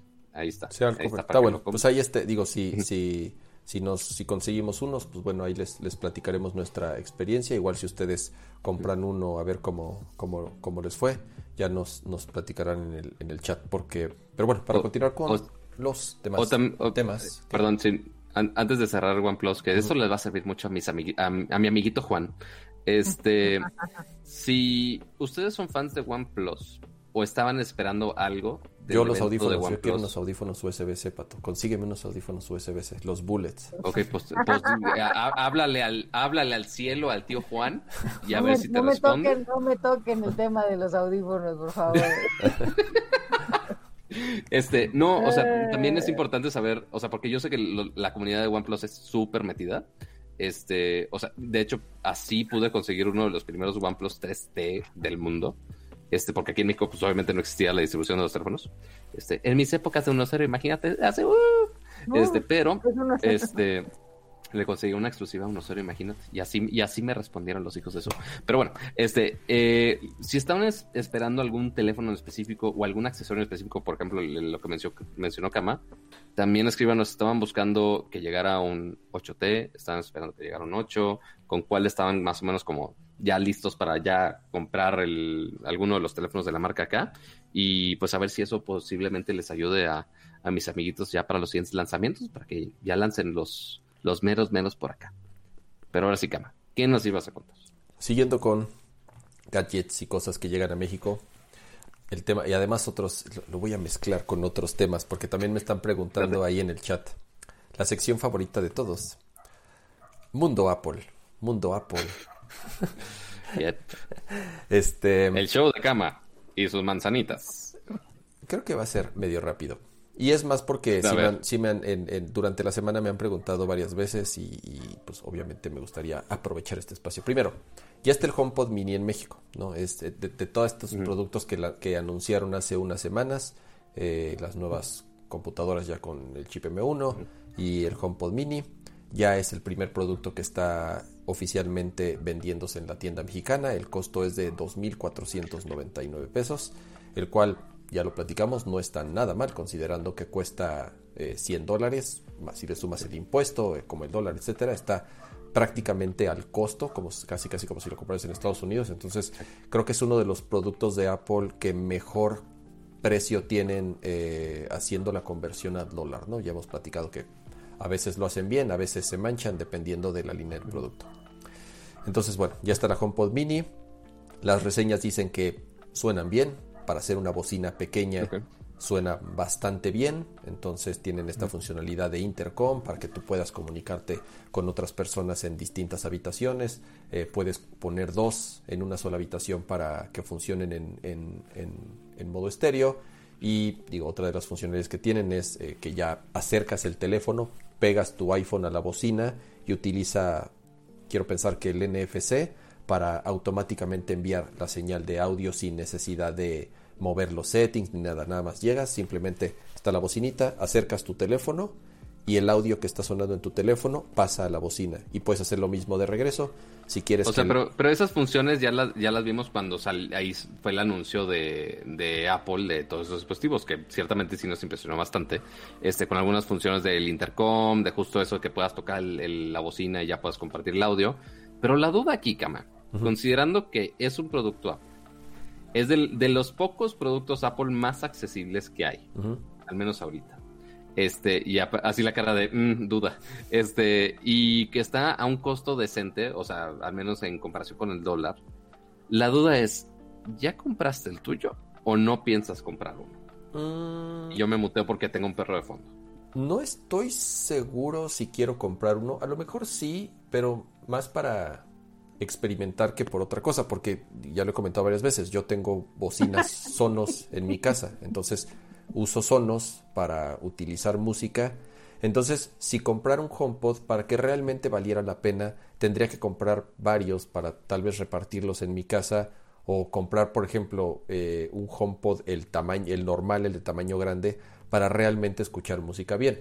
O sea, un HomePod mini definitivamente yo no lo usaría para escuchar música. A lo mejor lo escucharía para escuchar podcast o lo usaría para utilizar Siri. Considerando que ya tienes bocinas de mejor calidad. Pues, exactamente, exactamente. Entonces, para escuchar música, las HomePods grandes. Ajá. Y las HomePods grandes están muy caras. Yo prefiero bueno, yo ya invertí en Sonos, ¿no? Entonces yo ya tengo varias bocinas Sonos, entonces yo ya estoy este, utilizando, digamos, ese ecosistema que además es compatible. Pero Cama, así puedes tener a Siri escuchándote en tu casa. No, es el asistente más útil de tu, de tu ecosistema, sí, obviamente. fíjate que Siri tiene, o sea, sí, sí, digo, podemos discutir mucho de, de ya hemos discutido más bien muchas veces de, de los distintos asistentes y de cuál funciona mejor que otros.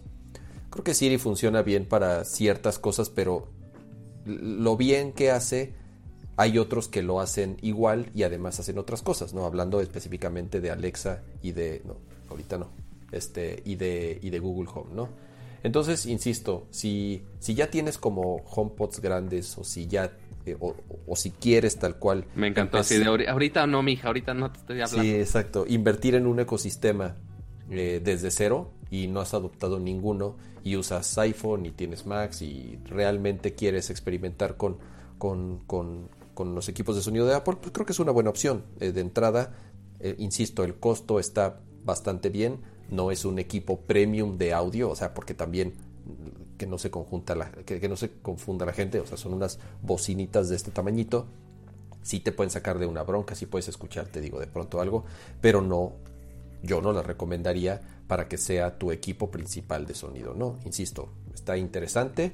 eh, el precio está bueno y, si utilizas Siri y además estás eh, bien metido en el ecosistema de Apple, creo que valdría la pena este, entrar, ¿no? Pero entonces, bueno, ya está el, disponible en México. Quiero pensar que ya no tardan en llegar las M1, porque es justamente el paso que sigue. Las M1 todavía no están disponibles en México. Entonces, yo no creo que tarden mucho en llegar. Si ya empezaron a vender la HomePod... lo que ya tenemos es el, precio, nada más no la fecha de cuándo las puedes comprar. Ya tenemos los precios de los equipos base, sin poderles configurar absolutamente nada. O sea, no puedes meterte a configurar nada. Están los costos de los, de los equipos base y todavía no se pueden ordenar, ¿no? Porque la otra cosa que me han estado preguntando un montón es, me compro una M1, me espero, este, mi software va a funcionar, mi software va a funcionar Ahorita tengo una MacBook Air que me la acabo de comprar hace seis meses, o tengo una MacBook Pro que me acabo de comprar hace tres meses, o una de 16 pulgadas que me costó 70 mil pesos. Entonces, lo que se sabe hoy en día es que las computadoras no solamente cumplieron con las expectativas y con lo que anunció Apple, sino que además las rebasan. O sea, son súper rápidas, no hacen ruido, son, la batería les dura el doble o más de lo que las eh, de la generación de Intel. Y además, una de las dudas que tenía principalmente las personas es si el software iba a correr bien, ya que sabíamos que iba a ser emulado en algunos casos. Eh, bueno, no, es emulada la palabra, es se traduce en tiempo real con Rosetta, o sea, convierten el código de, de, x86 a, ARM, entonces es, digamos, una, una, una interpretación, no es como tal una emulación.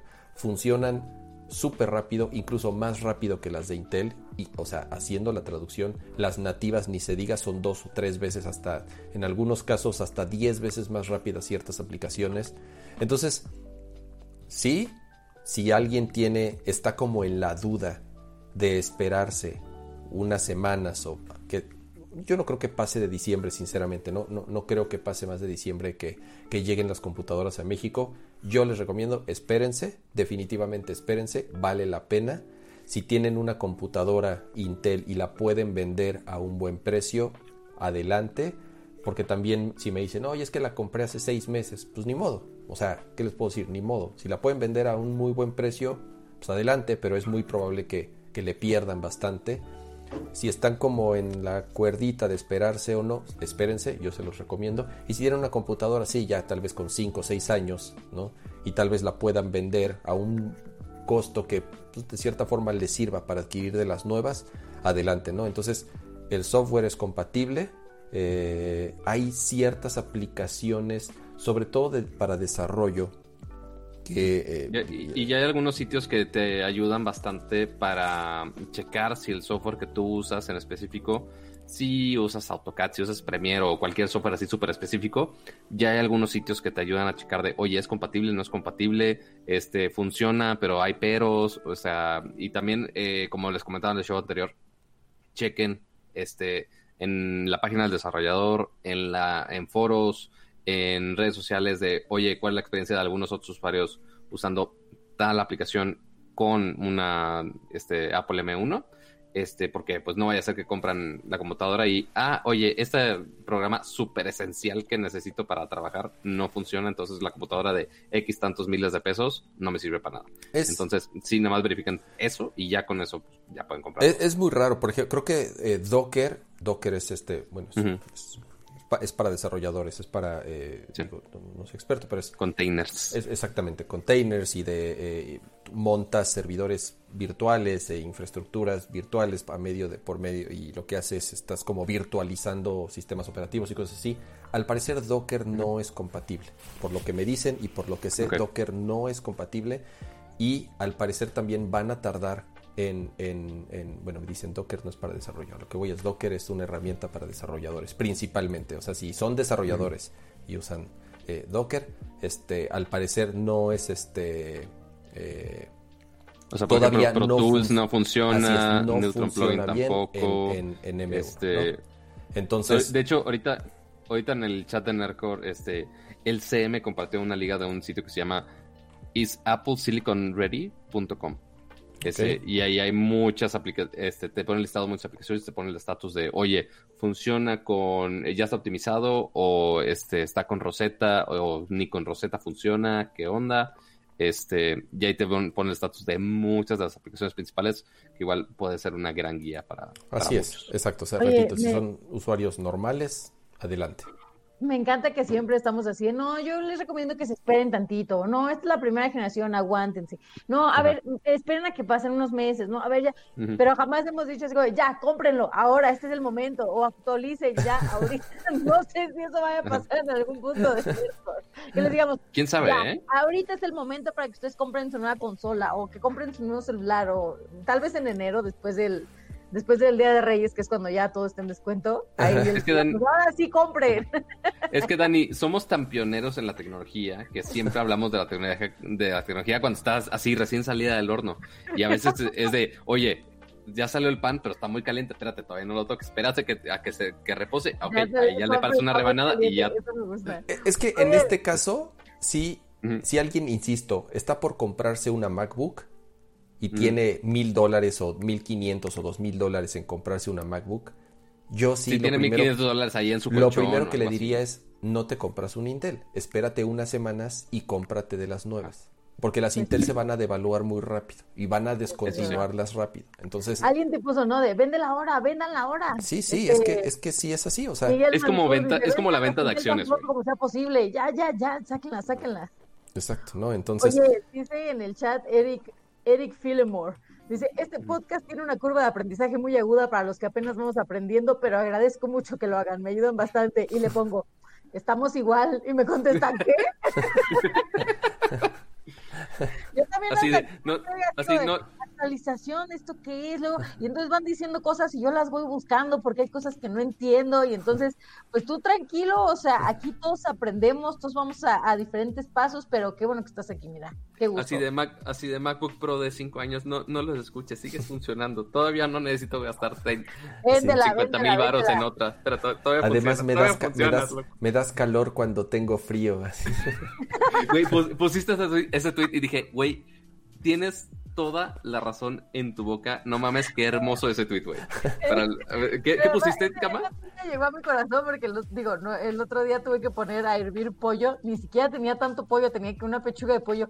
La puse a hervir nada más para que le diera calorcito a mi casa porque estaba muriendo.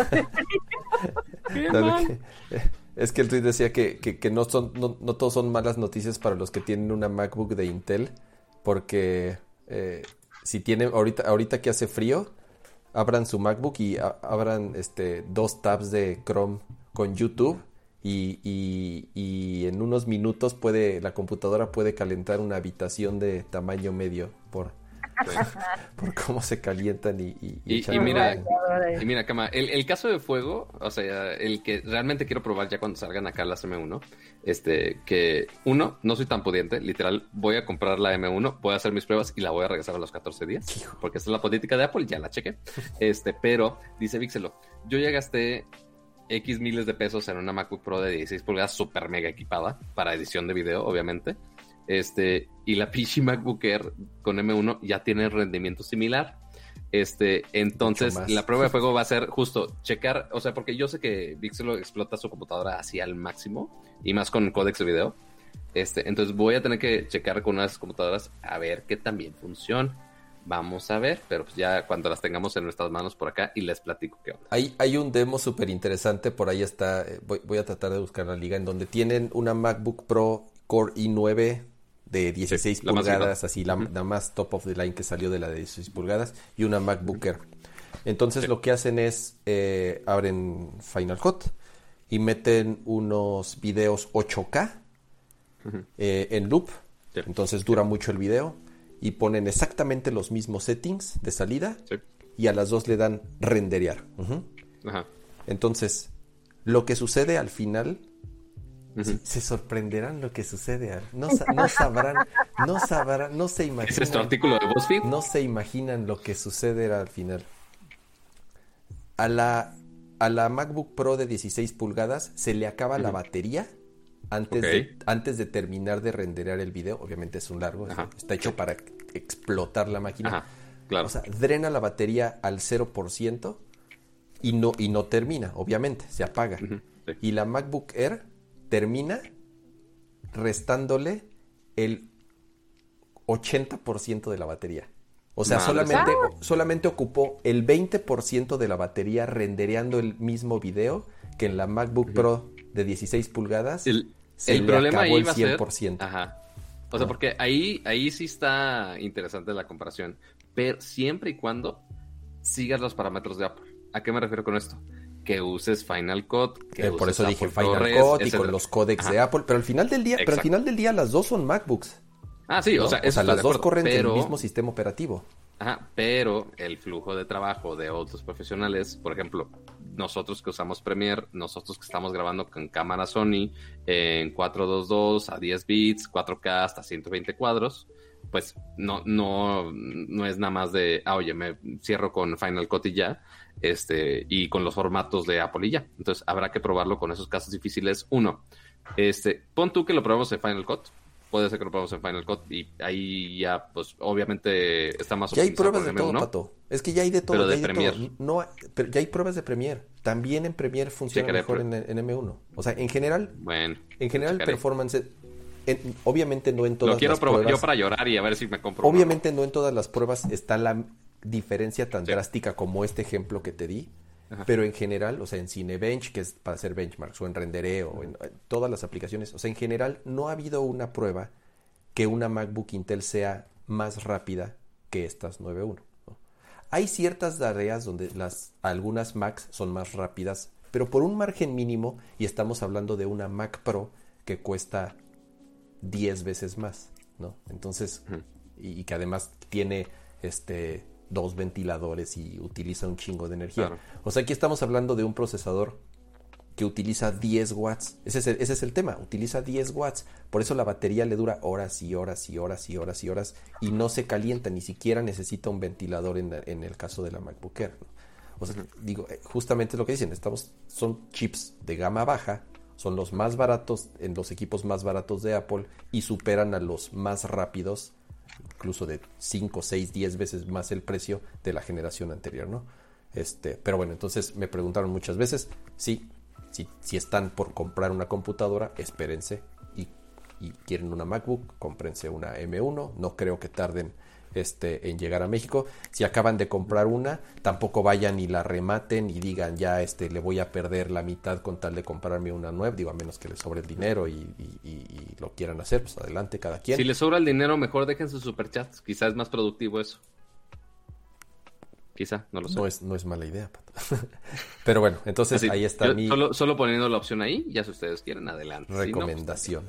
y tercero y último tema de Apple. Tratar de irme más rápido. Eh, ¿Más? También. Me volvieron a preguntar ahí en el chat. iPhone 12 mini. Llevo eh, usándolo dos semanas. Sí, más o menos dos semanas son las que. Tiene dos semanas que se lanzó en México.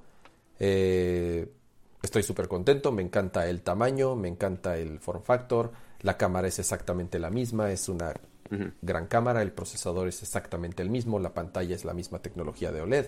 Tiene las mismas características, todo lo, ¿Cuál es mi recomendación de, para las personas que me preguntan? Porque eh, eh, eh, me han preguntado varias veces del iPhone mini o no. Si son de esas personas que son de los que dicen, ay, a mí ya se, a mí se me acaba la batería a las 3 de la tarde y tienen un Note o tienen un teléfono grande o un, Plus, un teléfono, o sea, cualquier teléfono, pero de tamaño grande y tienen problemas de batería porque realmente lo usan muchísimo y están todo el día en el teléfono y están todo el día en la calle y no tienen acceso a estarlo cargando, no les recomiendo el iPhone mini. El iPhone 12 mini. ¿No le dura bien la batería? Ah. No es que no le dure. O sea, a mí me dura perfectamente. Me dura todo el día e incluso a la mañana siguiente, digo, ya amanece con, muy poca carga el teléfono. Pero a ver, yo estoy en mi casa todo el día, no estoy viendo el teléfono todo el día, estoy en la computadora. Si me levanto o me bajo a comer o, lo que sea, este, sí, uso el teléfono, leo Twitter, leo redes sociales, hago llamadas o hago FaceTime o lo que sea. Le doy un uso normal, medio, de alguien que está en su casa encerrado todo el día, ¿no? Entonces, sí me he dado cuenta que, por ejemplo, en el fin de semana anterior eh, fui al parque y salía, salimos eh, con los niños a pasear, a andar en bicicleta y todo. Tomé fotos, tomé videos. O sea, traté de darle un uso normal, ¿no? y, por, y lo que sí es a las 8 de la noche ya lo tuve que cargar, ¿no? Que es algo que a mí no me pasaba con el, con el anterior, que era un 11 Pro, o con el 10S, o digo, con los teléfonos anteriores que he tenido. Yo, pero bueno, yo nunca he sido alguien que tenga problemas de batería. Siempre lo he dicho en, en, Nerdcore. Yo nunca, yo no soy de los que cargan pilas portátiles. Yo no soy de los que andan ahí este, carga, este con su cargador y su cable buscando enchufes en, en todos lados para poder cargar mi teléfono o en el coche.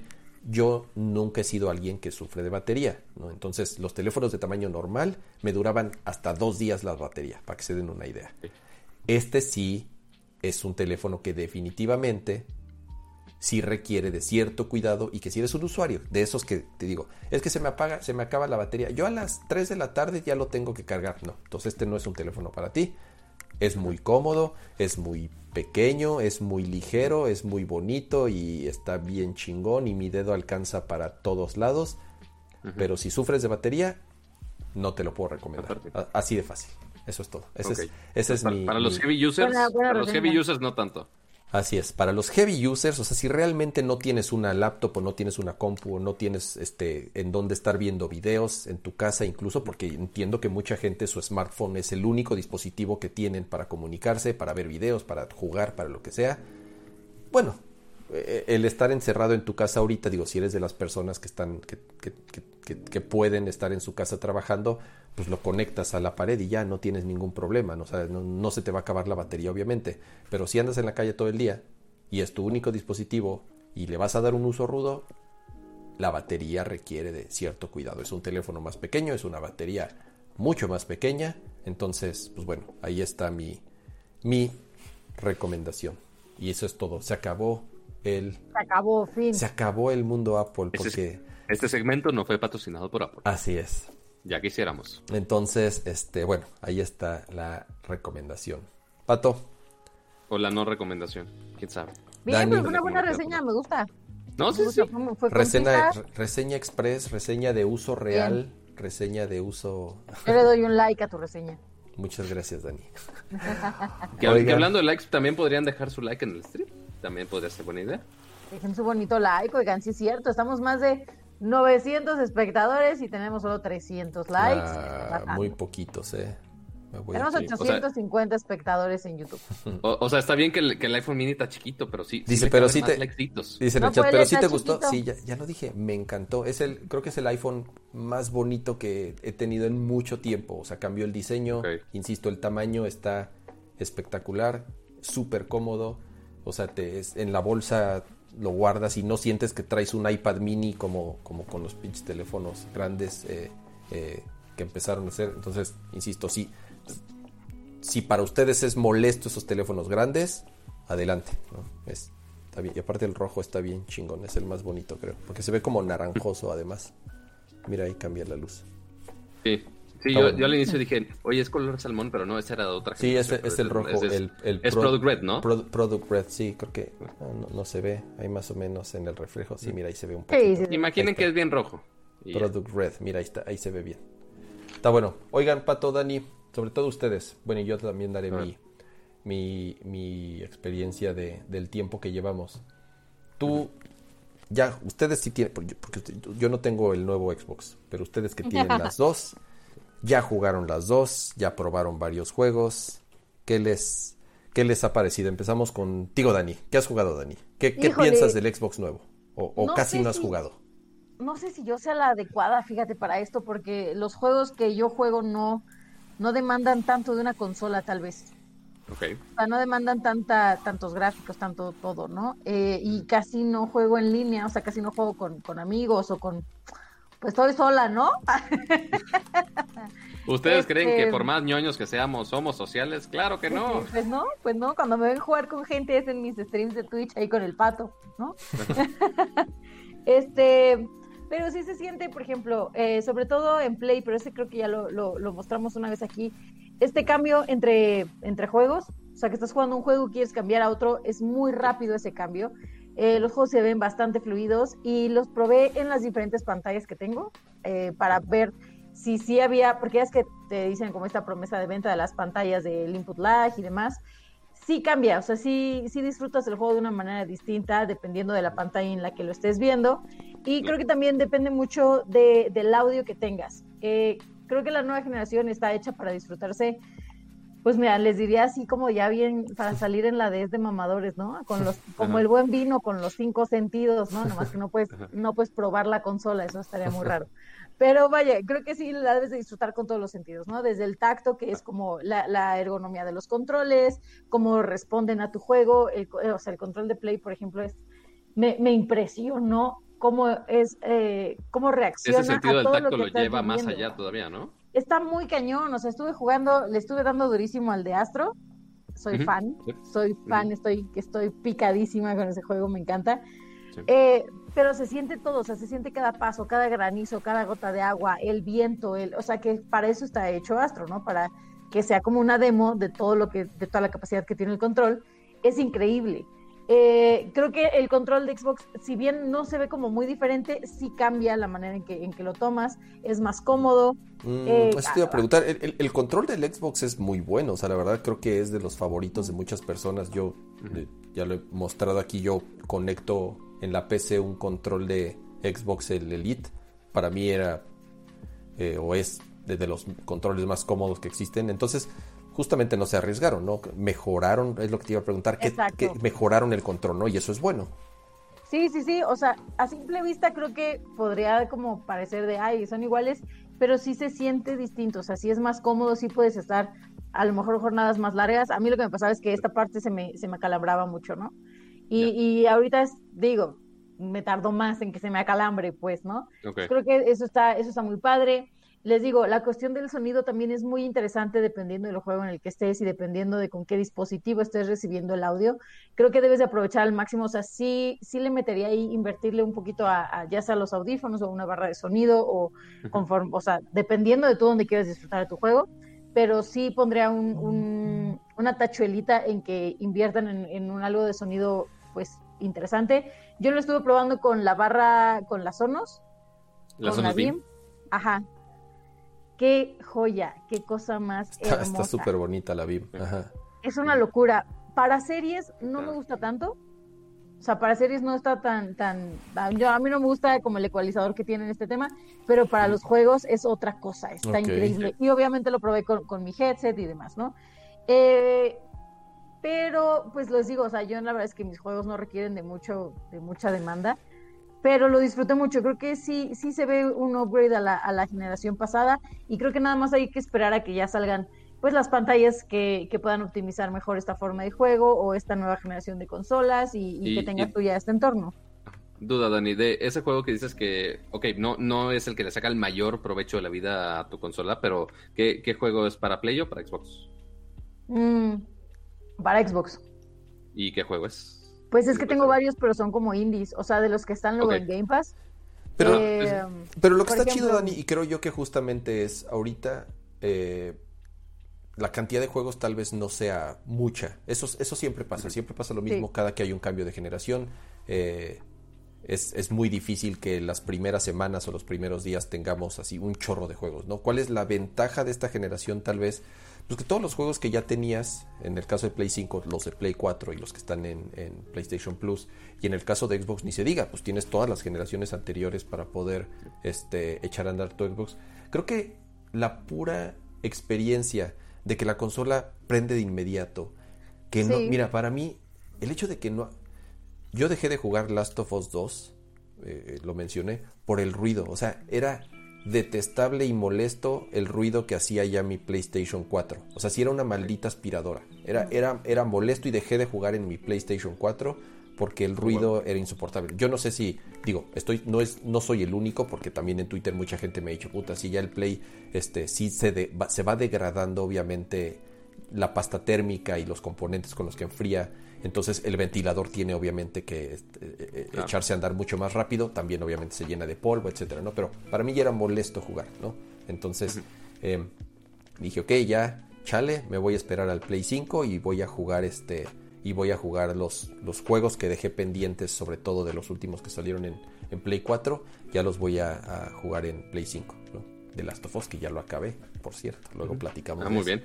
Este no, y, la pregunta que le hacía a Dani era justo por esto. Aunque no sea un juego este, de los más nuevos ni optimizado para Xbox eh, Series X o Series S, este, como quiera, uno, la retrocompatibilidad que mencionaba Kama, pero aparte, el usar estos juegos, aunque no estén optimizados en la consola, como quiera los carga muchísimo más rápido. Es lo que te decía.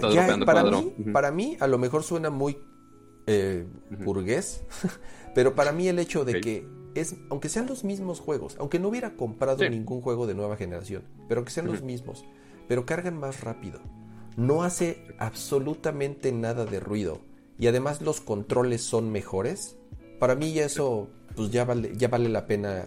sobre todo si eres gamer. Si eres gamer es porque te gusta y gastas ahí tu dinero y, vas a ser de los primeros en comprar este, una consola. Si realmente disfrutas eso, creo yo que nada más eso vale la pena el, el, digo, obviamente.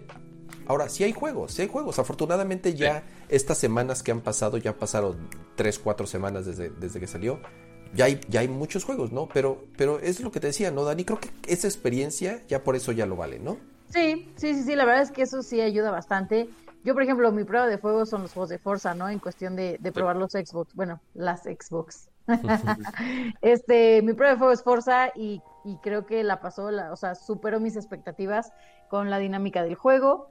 Eh, le he estado pegando mucho más a, Play, sobre todo porque yo no he tenido como generaciones pasadas de Play. Mm. O sea, solo he jugado de que me la prestan o de que voy y está, y está ahí, pero no le había sacado tanto jugo. Entonces ahorita estoy súper curiosa, metiéndome a todo, viendo cómo...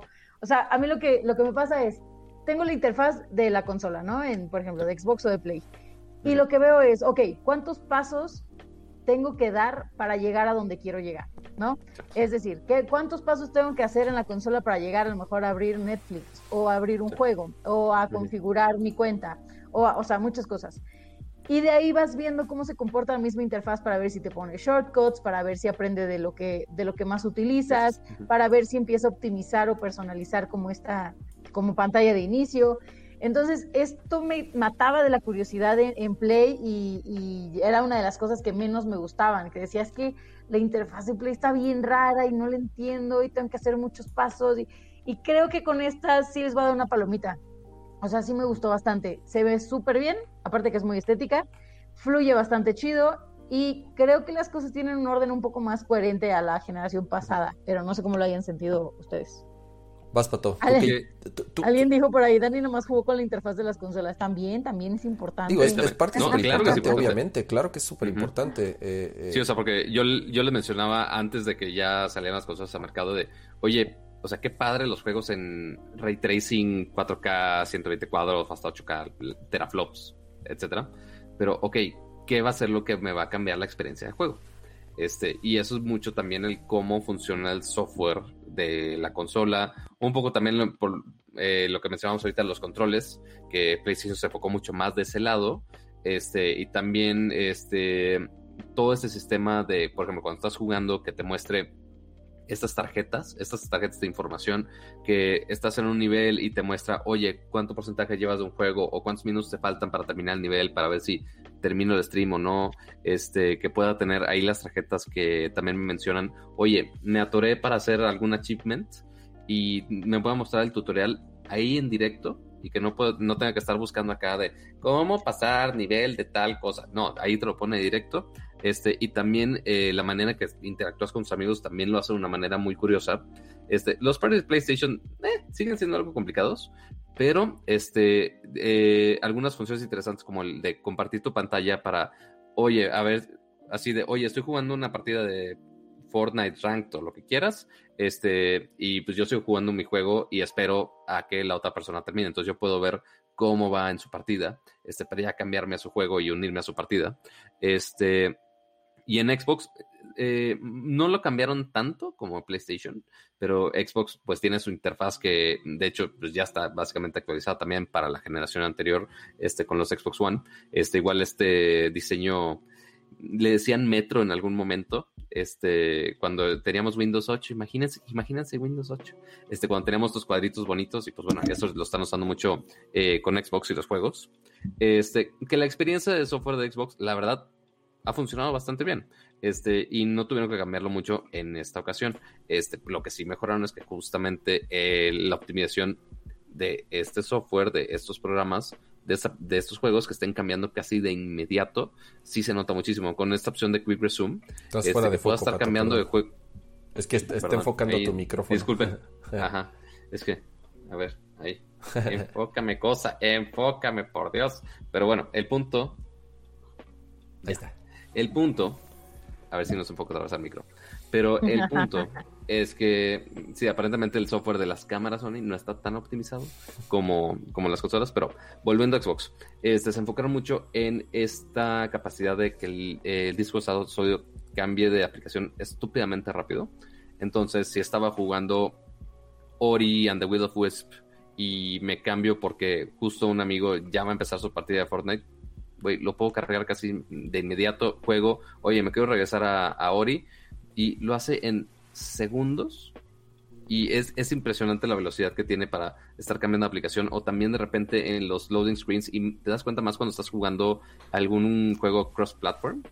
Que, oye, yo ya cargué la, la partida y así en el, en el lobby esperando, ¿no? Así de, oigan, ¿a ustedes ya le cargó? De, no, sigo todavía en la mitad de mi barrita de carga. Cuando pues obviamente acá en las consolas de una generación si lo carga es, estúpidamente más rápido. Es, digo, para mí creo que eh, esa experiencia nos medio malacostumbró, o por lo menos a mí me malacostumbró el Switch, porque el Switch justamente, a diferencia del Xbox One anterior y el PlayStation 4, digo, ya ni se diga de las anteriores, o sea, el hecho de querer jugar Play 4 o Xbox One era Ok, independientemente de lo que te acomodas y prendes la tele y haces el cambio del input al HDMI 2, prendes tu barra de sonido, prendes tu amplificador, prendes la consola, arranca.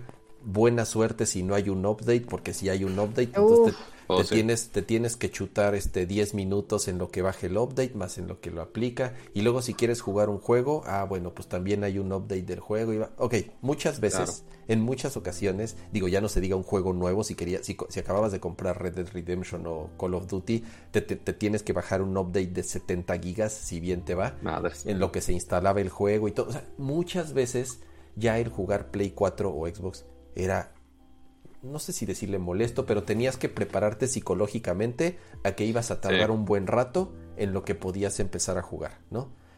El Switch, ¿cuál es parte de la magia del Switch?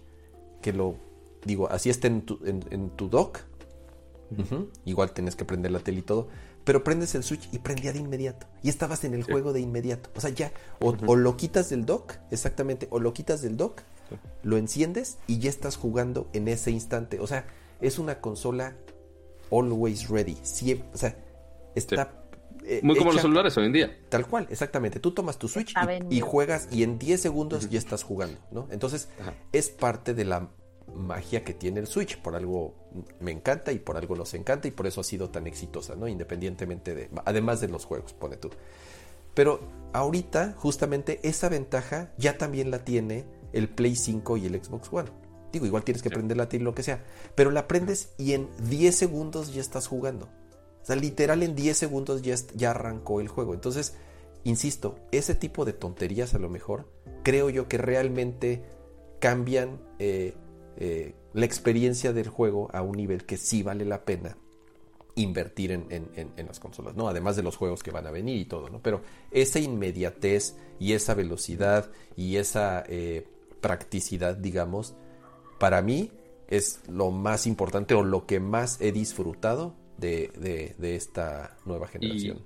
Y, en el caso de Kama, yo creo que esos minutos que pierdes este, cargando pantallas o actualizando updates y demás es súper crucial para el tipo de mercado que es Kama. Porque ya no tiene tanto tiempo porque o trabajo o que los niños o que lo que quieras de la vida de adulto, más, en serio, no como... Sí, no, claro, sí, sí, o sea, o sea, me lo ha contado acá de, oye, pues ya no tengo tiempo de jugarlo porque estoy acarreando chamacos y demás, cuando Dani y yo, pues, nada más estamos aquí, este, pues, este, nada más intentando sobrevivir. Ah, ahorita, que ahorita que estoy jugando, no sé, Dark Souls, sino que estaba jugando este Last of Us. O sea, sí, bueno, Last of Us no, porque sí está muy violento el juego. Pero sí, pero sí o sea, lo que hacía, digo, eh, me bajo, le hago de cenar a los niños y tal cual en lo que están cenando, me puedo sentar a jugar. Porque porque es súper rápido. Y con el Play 4 ya me daba flojera porque era súper lento y en lo que cargaba el juego y el loading. Porque incluso The Last of Us 2. Los niños esperando platicar con su papá en la cena. Así de, papá, queremos contarte nuestro día. No, niños, no. Always ready, always prioridades, prioridades. No, bueno, eso no. es cierto, no es cierto. Juega, juega Demon Souls, cama. Estoy jugando Demon Souls. Desgraciadamente estoy jugando Demon Souls y me está haciendo pasar unos corajes horribles este, estoy sufriendo. ¿Cómo era? O sea, te fuiste directo a ellos. O sea, no, no, no te estaban ofreciendo la experiencia más glamurosa y placentera del mundo, no. Pero bueno. Yo, yo, yo, sí me puse de intenso el otro día con el Astro, sí estoy bien loca. Es que el, Astro, o sea, yo sé que es una demo para probar todo lo que trae la consola y el control y demás, pero es todo mi tipo de juego. O sea, tiene todo, pero como en un, en un espacio chiquito, como si fueran un sample. O sea, a mí me vuelven loca estos juegos, obviamente con personajes pues que estén lindísimos, ¿no? Que estén preciosísimos y que los veas y digas, oh, yeah. Después, esos donde te ponen a recolectar ítems o que te ponen a, este, a, encontrar cosas ocultas y que es como de plataforma y tienes unos enemigos que es súper fácil de vencer porque te desahogas, así que tu coraje lo desahogas rompiendo todo. O sea, hay una parte donde puedes tirar unos dudes ahí de unos globos y yo, sí, muertos. Me encantó, pero me intensé tanto que de repente ya estaba yo gritando como si de verdad estuviera jugando este Red Dead Redemption, ¿no? O sea, de que me mataban y yo, malditos perros, ah, los odio. Y entonces así que es, astro, niña. Y yo, ay, perdón. Está bien bueno el juego, o sea, la verdad, eh, digo, y no nada más lo, lo, lo digo yo en general la prensa a, ver, Pato, que está mostrando ahí. Ori, eso es Ori, ¿no? Ori es Ori, de Pero, pues bueno, ahorita estoy este, pasando la pantalla, obviamente, a mi celular para castearlo rápidamente, porque no lo tengo aquí conectado. Pero, este, aquí, si nos vamos a nivel de teraflops gráficos y demás, sí es un título optimizado para la generación nueva, pero lo que estoy haciendo es que este juego está sampleado a 6K a 60 cuadros. Entonces, el nivel de definición que ya te da al momento de estar.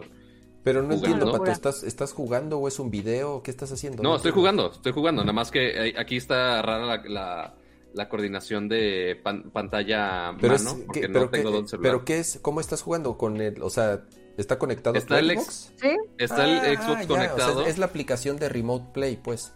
Correctamente. Ah, sí, está la de Remote Play, porque si les pongo la pantalla de acá. ¿Qué está haciendo este güey? Ajá. Sí, o sea, porque si les pongo la pantalla de acá atrás, la neta está muy, está muy lejitos. Aquí se los pongo un poquito más de cerca.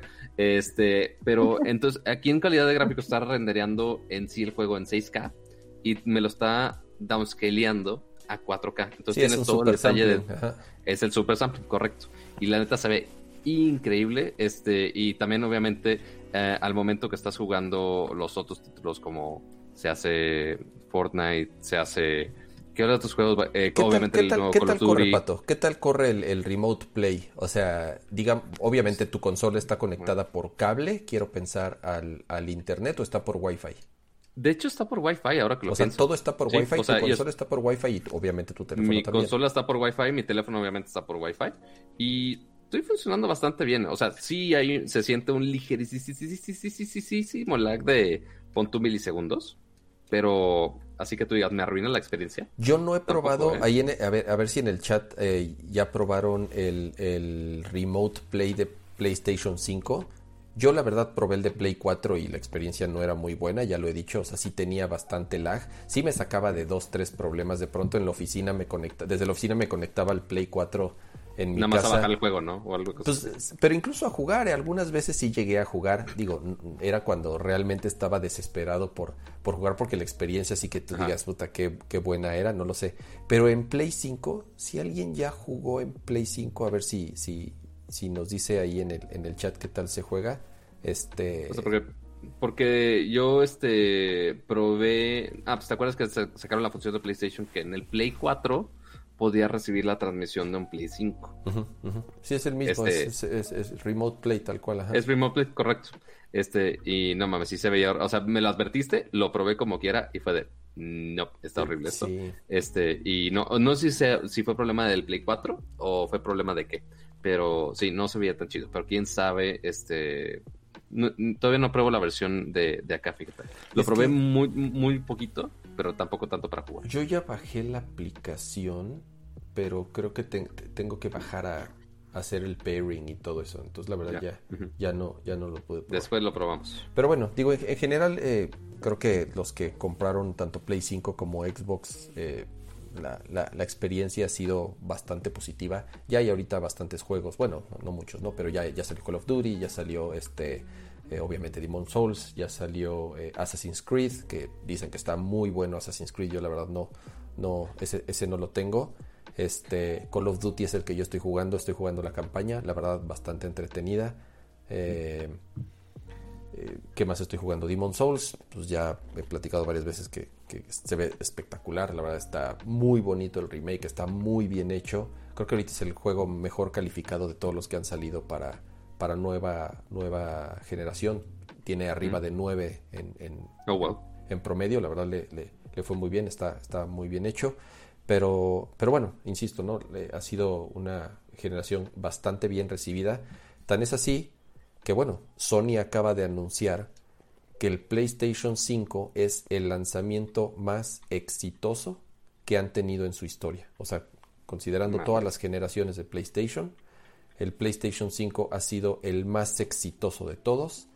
Supongo se refiere directamente a la cantidad de PlayStation 5 que vendieron, ¿no? No me imagino otra forma. Pero más exitosas en cuanto el lanzamiento. En cuanto al lanzamiento, o sea, yo creo, por, eso eh, lo, que, lo, que, lo que ves, quiero pensar que es por la cantidad de consolas que vendieron el día tanto de lanzamiento como los primeros días o las primeras semanas, este, en, en toda su historia, ¿no? Entonces, eh, pues bien, digo, en general, eh, supongo en algún momento ya van a salir los, los reportes más precisos de cuántas. Sí, porque no dijeron cantidades, nomás fue de, ah, nos fue chingón, bye. Mira, ahí, en el chat dice 2 millones la primera semana. Eh, la verdad, no, no, tengo la referencia exacta de cuántos millones se vendieron en, en, generaciones anteriores, tendría yo que, que buscar, pero al parecer, digo, ya para que sea la, la más exitosa, eh, eh, supongo va a ser una, una, muy buena generación. Nada que ver con el Switch, porque justamente ahorita también salieron los reportes de que solo, creo que solamente, creo que en la misma semana, creo que el Switch vendió, creo que cinco o seis veces más que PlayStation y que Xbox juntos.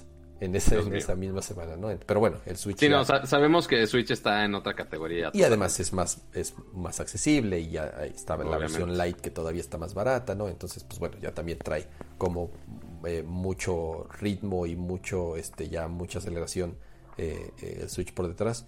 Pero bueno, justamente hizo Sony ese anuncio de que el Play 5 ha sido la, el lanzamiento más exitoso que han tenido, ¿no? Y pues bueno, vamos justamente para cerrar también el, el tema de videojuegos y con el, el, no sé si llamarle el tema principal de hoy, pero porque la verdad creo que en general ha estado bastante eh, surtido. Se nos va, se nos va, un, se nos va una generación, pato. Se nos va el Xbox One. Se nos va el PlayStation 4. Oficialmente ya son generación pasada, ahora sí. Eh, y entonces, eh, obviamente, empezaron a salir conteos de cuáles fueron los mejores juegos, porque además, obviamente, se acaba el 2020 y empiezan los conteos de cuáles fueron los mejores juegos del 2020. Pero bueno, creo que ahí podríamos empezar a mezclar muchas cosas.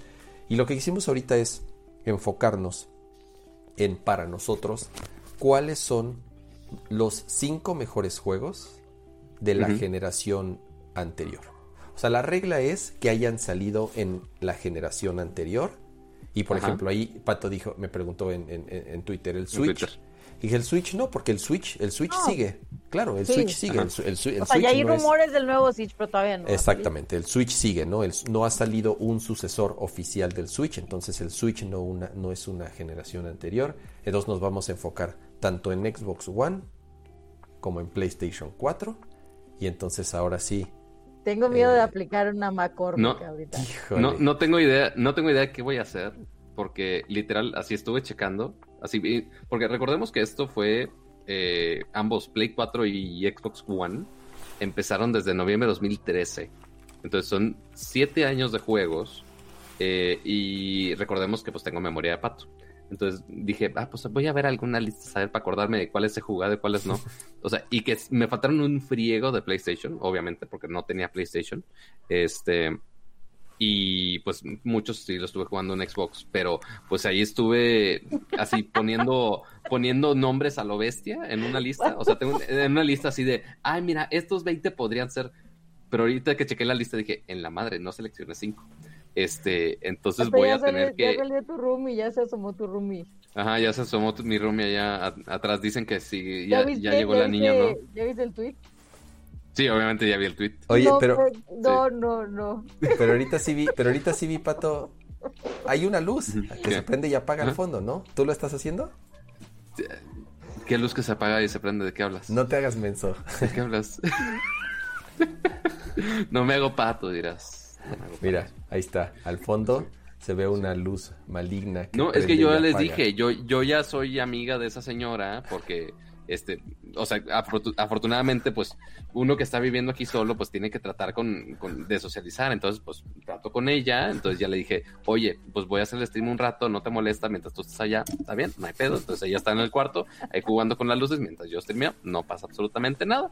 Este es un trato bastante amable, este, no, no, no tan amable como pusieron en la foto de, del, del Twister, pero pues, pues sí nos, nos adaptamos a que socialicemos los dos. Pero ya ahorita le digo que, que ya no le mueva la luz porque se, se, me distrae en el stream también. Imagínate, si de por sí el chat se distrae y ahora los hosts se distraen con eso, no, pues mejor déjale, digo que, que, le baje a su intensidad de las luces o que vaya al, cuarto de al lado. Poltergeist ahí que, que ahorita no. Ándale, justo. Pero entonces, mientras yo filtro mi, mi fregada lista este, de como 20 títulos, no sé si Dani o Kama ya tengan su lista lista. Yo ya pues tengo mi super lista, lista obviamente. manches, Pato, tuviste una Yo soy del que ya va a hacerla al salón. Híjole, pero yo tengo miedo, por lo que dice Pato, tengo miedo de aplicar así de que un Hellmans y de que sea de, no, este ya estaba, o no sé. A ver, a ver, si, si, si es así, podríamos ponerlo a discusión y, porque hay algunos que arrastraron generación, o sea, que salieron en la generación anterior, pero que, que, que salieron obviamente también para la nueva, ya sea como un update o como eh, tal cual, o sea, no, no, no, dejó de salir el juego, pero creo que, o sea, insisto, que haya salido en la generación anterior, así continúe, ¿no? Entonces... Oigan, ese, ese Alex Montreal está con todo en el chat. ¿Qué dice? Ya, ya lleva varios, ya lleva varios chistes, pero que sí, o sea, no los quiero interrumpir, pero es que ahorita dice, tal vez ya se quiere ir a dormir y te está avisando con clave morse. Es posible. SOS. Es muy posible. Ya duérmete, pato. Buenas noches, chiquito bebé. ahorita me vienes a abrazar. ya sé.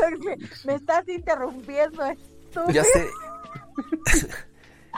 Pato Geist. Ya sé cómo le podemos hacer.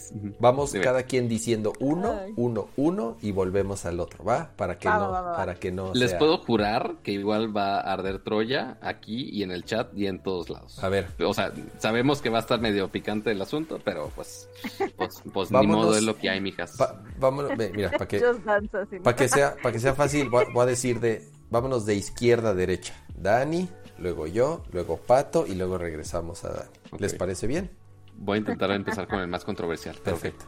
Dani, ¿cuál es, ¿cuál es de tus cinco? Ahora, no importa el orden, ¿eh? El orden, el orden no es este de, del 5 al 1. Bueno, por lo menos yo no, yo no tengo así un orden del.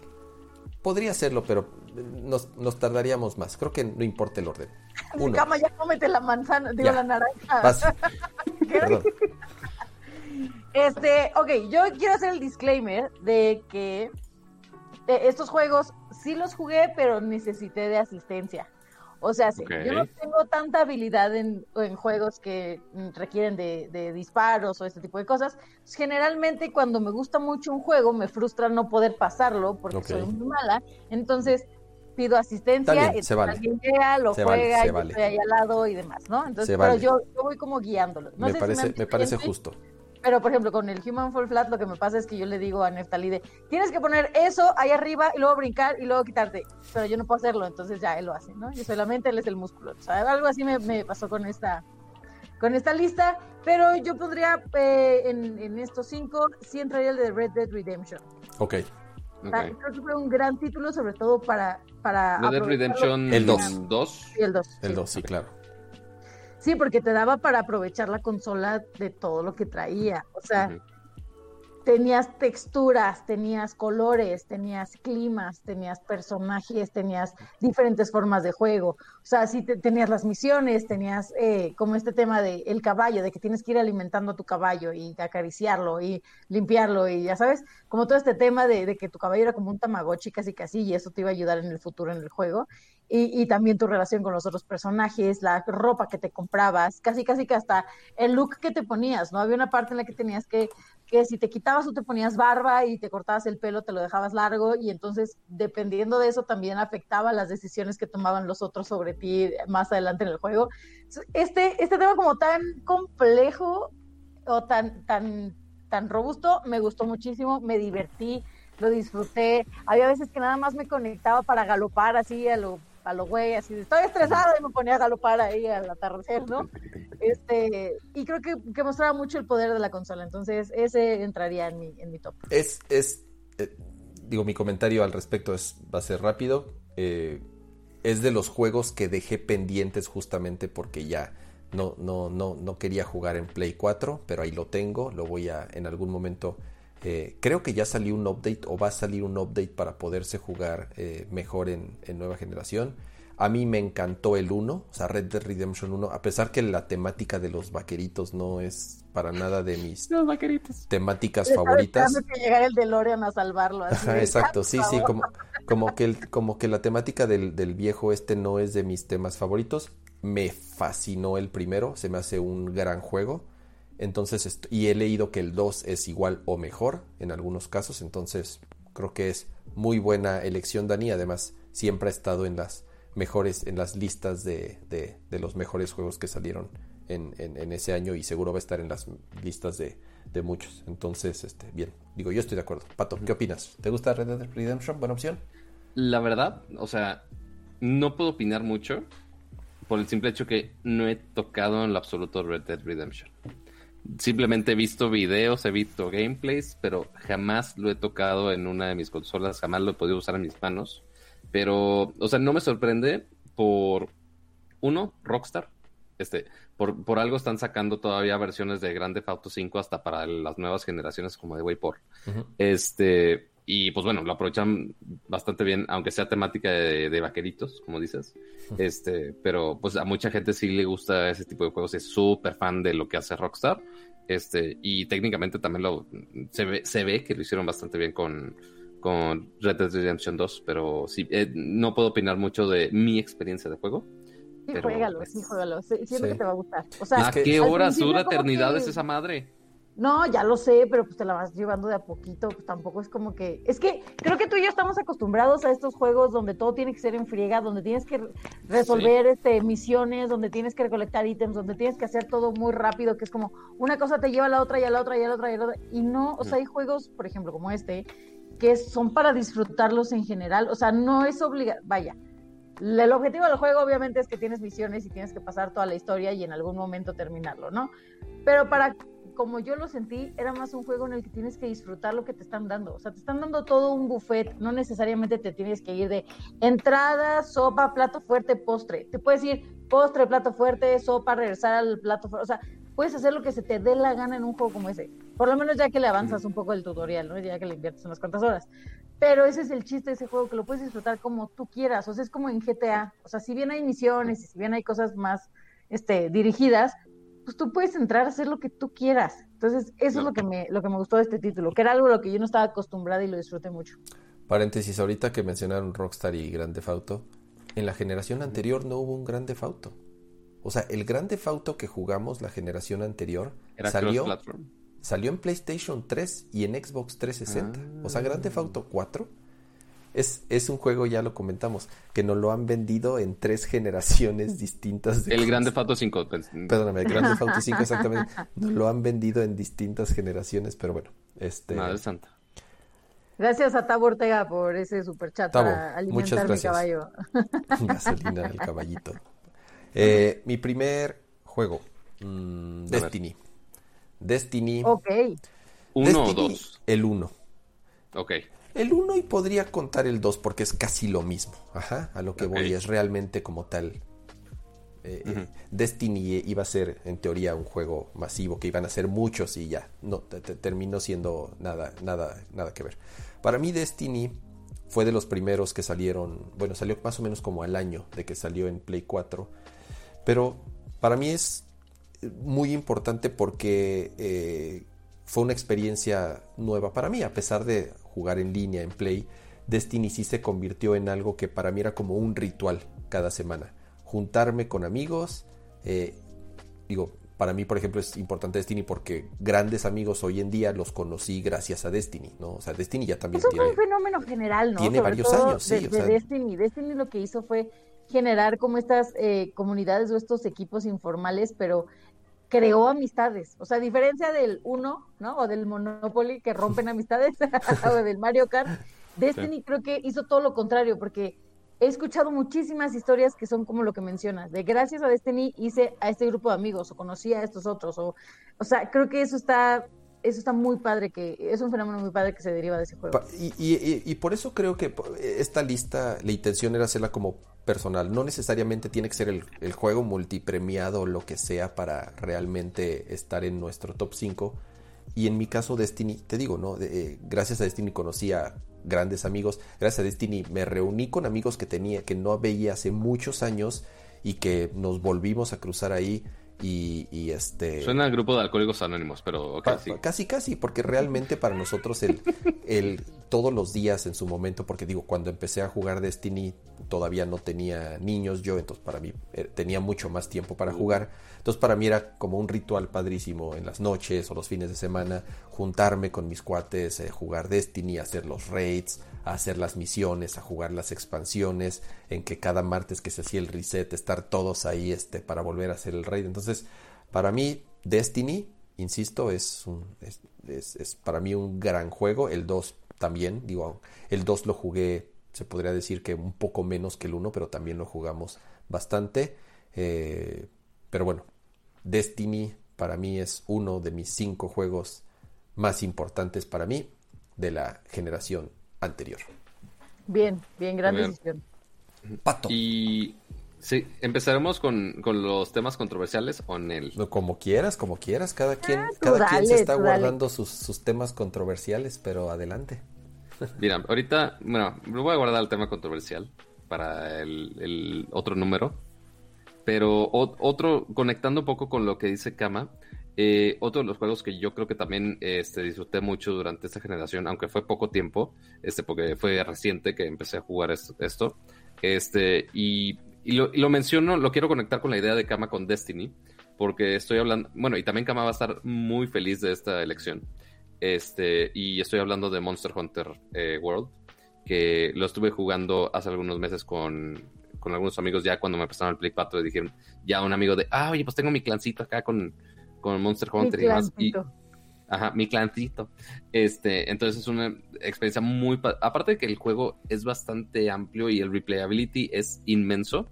O sea, porque la historia se te la puedes echar rápido. Si te pones de intenso, sí, la, la acabas muy rápido. Pero obviamente el enfoque de, ese juego es el replayability, todos los retos, todas las armaduras que tienes, este, y obviamente el hacerte todo esto eh, con tu equipo, eh, sí cambia totalmente la experiencia. Este, y no se siente tan repetitivo el estar haciendo el mismo monstruo una y otra vez, sino que ya con, tus amigos y con los diferentes retos y el, incremento de nivel que sí lo están haciendo muy, muy, muy cañón, este, ya cada paso sí lo hace como un reto constante, ¿no? Y es un juego que dura muchísimo tiempo, este, y que cada vez inclusive le siguen poniendo expansiones, ¿no, Kama?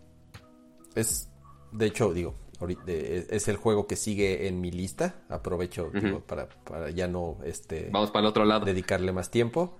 Eh, pero sí, digo, apoyo tu, tu, tu decisión, Pato, un, un, gran juego. Ya copiándose la tarea ya.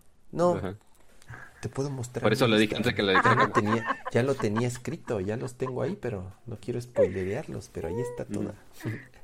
Este, completamente de acuerdo, Pato. Eh, mi Monster Hunter favorito, siendo alguien que lleva jugando Monster Hunter muchos años y está muriéndose de ganas de que ya salga el, el que sigue que va a salir en, en Switch.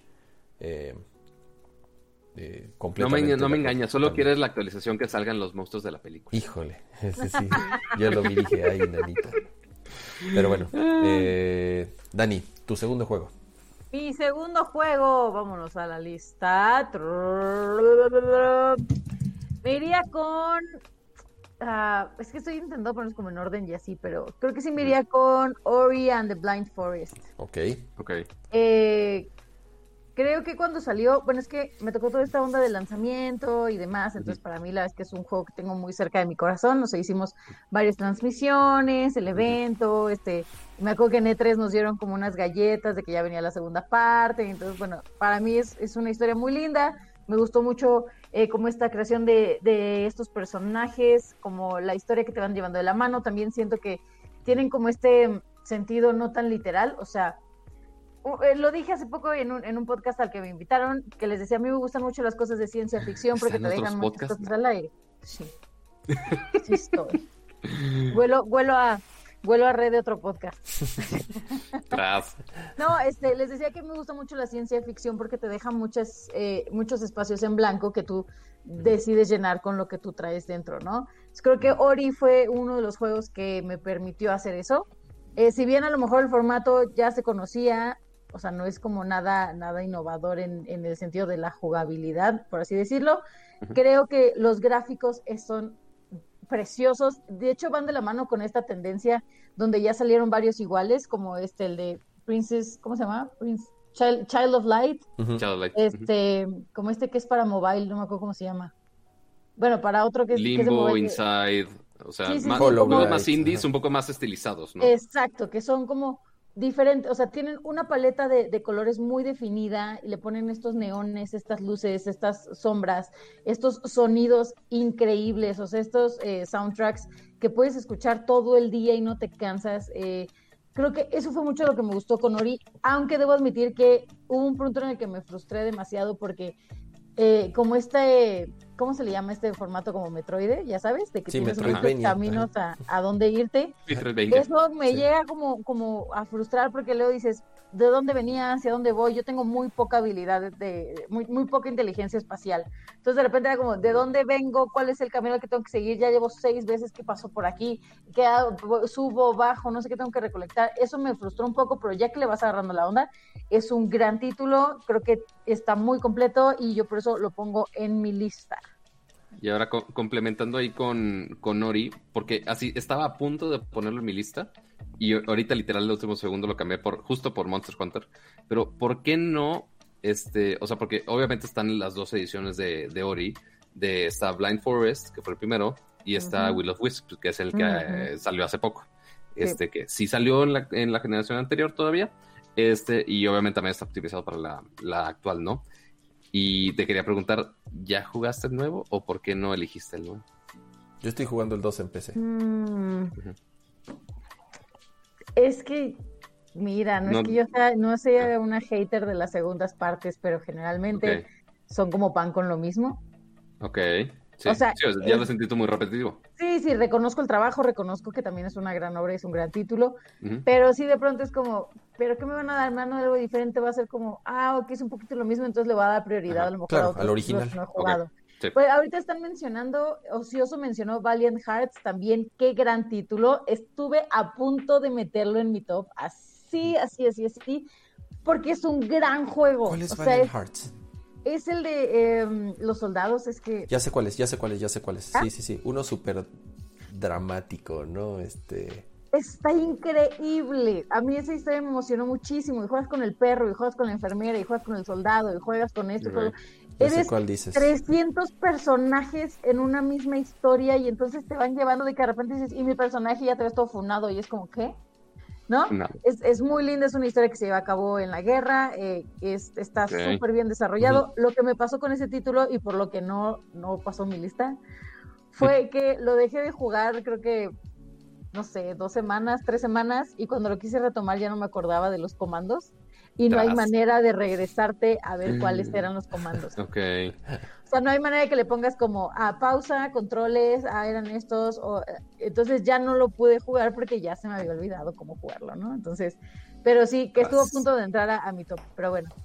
Buenísimo. Antes de, eh, bueno, ya Pato comentó de, lo de Ori, de acuerdo, creo que es un gran juego. El 2, eh, eh, a pesar, yo no, yo no jugué el 1, yo me fui directo al 2. El 2 me está gustando muchísimo y, entiendo el, el, por qué lo seleccionaría. Creo que hay, digo, al final voy a mencionar ahí, eh, pedí en Twitter eh, justamente que nos que me pasen así sus listas. Eh, voy a y algunos también los pusieron por sus superchats. Sí, vamos a mencionar algunos. Sí, de hecho, justamente quería, antes de pasar a mi lista, justo es, mira, está Alfredo Olvera, uno de los viejos payasos aquí, este, saludos, saludos viejos payasos, saludos Alfredo, este, aquí eh, en el chat nos pasa, además de un super chat, muchas gracias, su lista, Wolfenstein 2, The New Colossus, Overwatch, Halo, eh, The Master Chief Collection, eh, Red Dead Redemption 2. The Master Chief Collection, ahí ya metió como seis títulos. Y, dos. Y como 15 generaciones. Exacto. Sí, sí, sí. sí, este... Así de, ¿qué te, qué te canción de usted Timbiriche? Sus éxitos.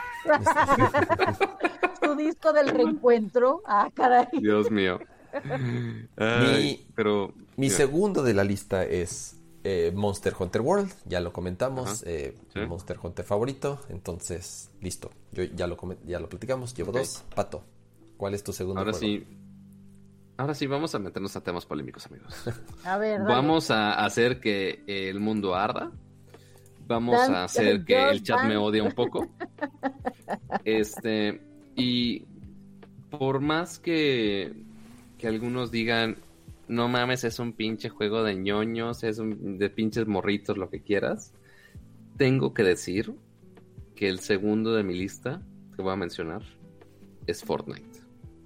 Porque por más que sea un título que literal cama cuando lo jugamos con la transmisión de Samsung, fue de, ah, tuve que jugar con mis sobrinitos para que me enseñaran. Güey, le dediqué tantas, tantas, tantas pinches horas a Fortnite y lo sigo haciendo, o sea, porque eh, empecé a jugar acá en, el Series X porque estaba, jugando algunos pendientes que tenían eh, con Play 5, este, y pues ya empecé a jugar Ori y no sé qué, y de repente ya, oye, mis amiguitos del Fortnite que desde el One X, este, me invitaron y ya nos pusimos a jugar otra vez y nos pasamos tres horas seguidas jugando esa madre. O sea, y afortunadamente creo que ya no he aprendido mi otra consola para que me diga cuántas horas le he dedicado. Pero la neta sí le dediqué un chingo de horas porque la neta sí lo disfruto. O sea, sí es un juego, eh, yo sé que es free to play, yo sé que está lleno de mocosos, sí, pero si juegas con tus amigos, o sea, si, o sea, no tienes que estar en el chat con los pinches mocosos ahí en línea con cualquier persona random, pero te está cambiando el mapa, te está cambiando las armas, te está cambiando los modos de juego constantemente. Este, y yo creo que sí es un, gran juego. Inclusive, este, los updates que le han hecho con los diferentes skins, este, que le están cambiando la historia cada rato. Este, sí siento que es algo que, que, que me gustó bastante de este juego, por más que haya mucho, mucho hate al respecto y que haya este muchas críticas de que la, al menos la comunidad no, no es tan, sí, tan, gamer en ese juego específico, ¿no? Te, te, te, quieren este quemar Ah, no, yo sé que me quieren poner quemar ya. Pero, a ver, afortunadamente ya me mudé y ya no saben dónde vivo para que no me vengan a, torchas. que, que, mientras ibas hablando, te, iban, te iba saliendo bigote, te iban creciendo las orejas, te iba saliendo cola. Así, mientras ibas hablando, te ibas. Como, el changuito de Yumanji. Exacto. Dani y Kama nunca volvieron a ver a Pato de la misma manera.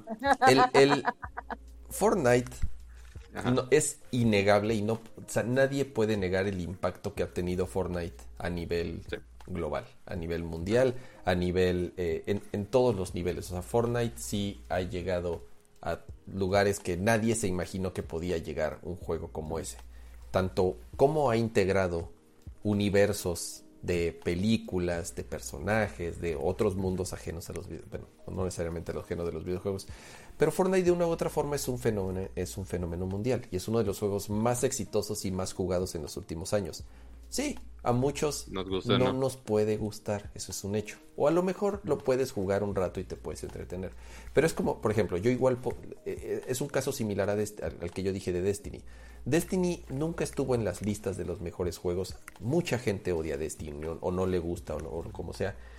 Pero, insisto, para nosotros, ¿cuáles son los juegos? No necesariamente el, el mejor en gráficas, en historia, en lo que sea pero que personalmente disfrutamos, pero sobre todo que le dedicamos muchísimas horas. A ver, si un juego le dedicas muchas horas, si un juego le dedicas días de tu vida, es porque te gusta, es porque lo estás disfrutando. Entonces, ¿por qué no lo pondrías? ¿Por qué no lo pondrías en tu lista? Exactamente. Yo le dediqué muchas horas a Animal Crossing nada más para ver si en algún momento llegaba a gustarme y eso no sucede.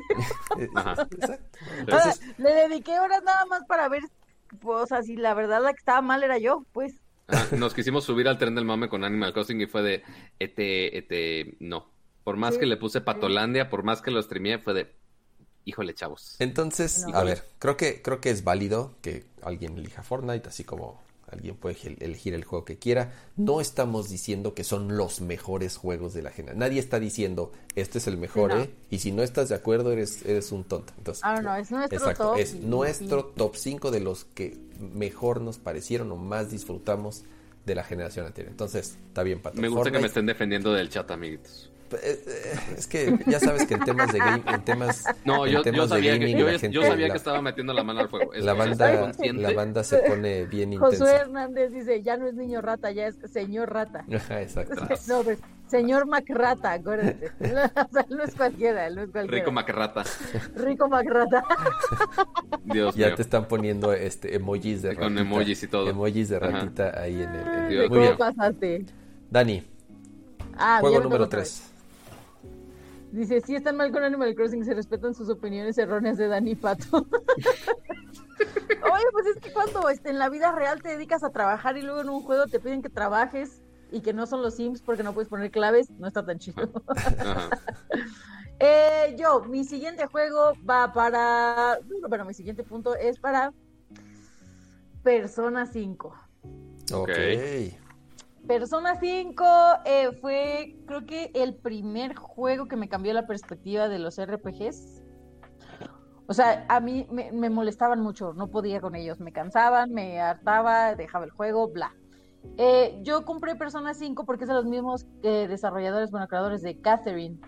Entonces yo, así cuando vi que anunciaron un nuevo título, dije, no voy a ver trailers, no voy a ver reseñas, no voy a ver ni siquiera lo que viene atrás de la caja, no voy a ver nada, solo voy a ir y lo voy a comprar y lo voy a jugar porque no quiero estar, este, ¿cómo se puede decir? Como viciada de nada. Ajá, Que lo voy a comprar, fin. Y solo por eso compré mi Play. O sea, solo por eso tomé la decisión de sí comprar un Play. bueno, una Play. Total que lo pongo y cuando voy viendo que era RPG dije, ya valió. dije, esto ya, está muy mal y me dio coraje y se berrinche. Dije, bueno, lo voy a jugar porque ya lo tengo, ¿no? Qué cosa más tremenda, me encantó. No lo terminé porque pues en el divorcio perdí el play.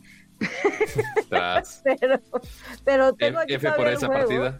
sí, F por esta separación. Eh, pero tengo aquí el juego, entonces pues ahora ya con la Play voy a ver si se puede ahí como acomodar o algo.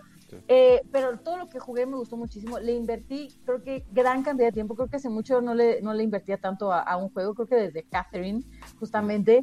Los personajes son increíbles, son súper divertidos. La dinámica es, es rápida, es, este, es muy fluida. Eh, no lo sentí como un RPG como tal, como de que te tardas horas y que tienes que estar pensando, ¿y ahora qué le pongo? No, aquí es rápido y vas de, de combate en combate y vas avanzando la historia se desarrolla muy rápido al principio, entonces le vas agarrando cañón la onda, te picas, los gráficos para mí son magníficos, a mí este tipo de gráficos me encantan, este tipo de animación me encantan, entonces creo que Persona 5 por todo este cambio que hizo en mí, de, ser una chica que era completamente Xbox, a, allá por fin decidir comprar, comprar un Play, creo que por eso le llevo, pues le, le, pongo en, mi, Sí, claro. Y que, y que estuvo bien porque ya, por ejemplo, eh, ahora que jugué Paper Mario, justamente. Esta parte del RPG ya no la sentí tan, pues tan densa, ya sabes. Aparte de que se combina ahí como con puzzle y así, padre, pero pero creo que por eso lo disfruté más. Entonces, punto para Persona 5. Bien, eh, un juego que yo, mm, la verdad, me quedé con ganas de, jugar. He jugado personas anteriores, pero no los he acabado. Yo ya tengo un pedo con los RPGs. Si es de turnos, ya ya no tengo, eh, ya no me dan ganas de jugarlos. O sea, yo ya soy más de esta nueva escuela de RPGs como ya lo está haciendo eh, Square con los nuevos Final Fantasy. Más de, más de acción, más de batallas en tiempo real. Ya no me gusta tanto los, los RPGs de seleccionar comandos. Entiendo que son muy buenos y entiendo que, que siguen teniendo muchos seguidores y que hay gran discusión en por qué los nuevos Final Fantasy ya no son así, ¿no? Pero por ejemplo, a mí me gusta este cambio que ha adoptado Final Fantasy desde el desde el 11 prácticamente, que fue el online, el 12 ni se diga, es mi Final Fantasy favorito, ya lo he dicho, el 13, 13-2, 13-3, Lightning Returns me encanta, y el 14 y el 15, que ya no son RPGs de turnos, de los clásicos de menús, magia, fuego, atacar, ¿no? Entonces, sí, en el chat dicen Dragon Quest, sí, por eso Dragon Quest tampoco ya lo, tampoco lo acabé, el, último que salió. El último Dragon Quest que acabé fue el 9 o 10, el 9 creo que salió para 3DS. Y estuvo, estuvo bueno, pero sigue siendo el, el, RPG de turnos que yo ya no puedo jugar, ¿no? Entonces, eh, por eso no jugué Persona 5, pero entiendo que puede ser un gran juego y tal vez en algún momento le dé oportunidad. Pero bueno, eh, ya no me voy a extender tanto en, en, hablar de los juegos de los demás, me voy a enfocar en el mío. Y mi juego número 3 es Bloodborne. Eh, Bloodborne. Ah, gran título. Eh, en algún momento. Gran y estresante título. En algún momento este, intenté jugar Dark Souls 1, lo compré para PlayStation 3, lo puse, y a los 20 minutos lo quité y dije esto es una basura. Se ve horrible, se juega horrible, se mueve lento, se mueve torpe, está difícil. Avancé durante 35 minutos, me mataron y me regresaron al principio, Wakalafuchi, y nunca lo volví a tocar. Entonces, bueno, salió después Dark Souls 2 y en algún momento salió Bloodborne. Y, y, por qué lo relaciono? Porque obviamente son los mismos desarrolladores, ¿no? Bloodborne es, es, el mismo director, los mismos desarrolladores que hacen Dark Souls. Y entonces yo lo que leía es que era como un muy buen juego para poder introducirse a, esta, a este tipo de, juegos. Digo, y no solo eso, eh, me encantó. Es un juego difícil, sí, como todos estos tipos Dark Souls. Es un juego difícil, pero creo que es un juego un poco más accesible. Que, que la puerta es un poco más fácil, por lo menos, y que no se siente tan de madrazo eh, eh, como por ejemplo con Dark Souls o Demon Souls, ¿no? Entonces, para mí Bloodborne me encantó, lo acabé, saqué todo, lo jugué dos veces. Eh, es uno de los, mis juegos favoritos de, esta generación. Pato, tu tercer juego. Mi tercer juego, yo creo que uno de los que me gustó bastante, que tampoco está en muchas de las listas de así de los top, este, pero que también lo disfruté bastante y no es tan parteaguas, no es tan controversial. Este, es este Batman Arkham Knight. Ok. Este, lo jugué en el Series X y lo disfruté bastante. Ok. Este, uno, soy súper fan de Batman. Uno. Dos, el juego está muy bien hecho. Este, toda, toda la ciudad de, de Gótica, toda esa temática, toda esa historia está increíble. El gameplay que tiene este combinado de acción del combate rápido y stealth, este, al mismo tiempo, casi hasta parecido con el Spider-Man que, salió. Este, a mí me encantó. Este, y lo disfruté mucho cuando, lo jugué en su momento, hace muchos años, ya no me acuerdo cuándo salió. Este, pero igual yo lo puse en mi lista del, top 5. Buenísimo. Sí, de acuerdo, esos juegos de Batman en general han sido muy, muy, muy buenos. Dani, cuatro. Va, Número 4. Forza Horizon, por supuesto que está en mi top. Obviamente. O sea. Forza Horizon ah, es, es Forza Horizon solo, ¿no? O sea, ¿o hay número? Al no, hay número, hay número. Salió el 2. Forza Horizon 4 es el último. Hasta 4, órale, ok. Así cama de, ah, caray, ¿cuándo salió el 4? Pero es que está chido, porque el 4 también era como, según, según yo, ¿verdad? Esto creo que me lo estoy inventando o lo tengo en algún recuerdo guardado y, algo así. Pero el 4 coincide que es porque son, o sea, porque ya puedes pasar las cuatro estaciones y que las estaciones del tiempo te van a afectar todo tu juego.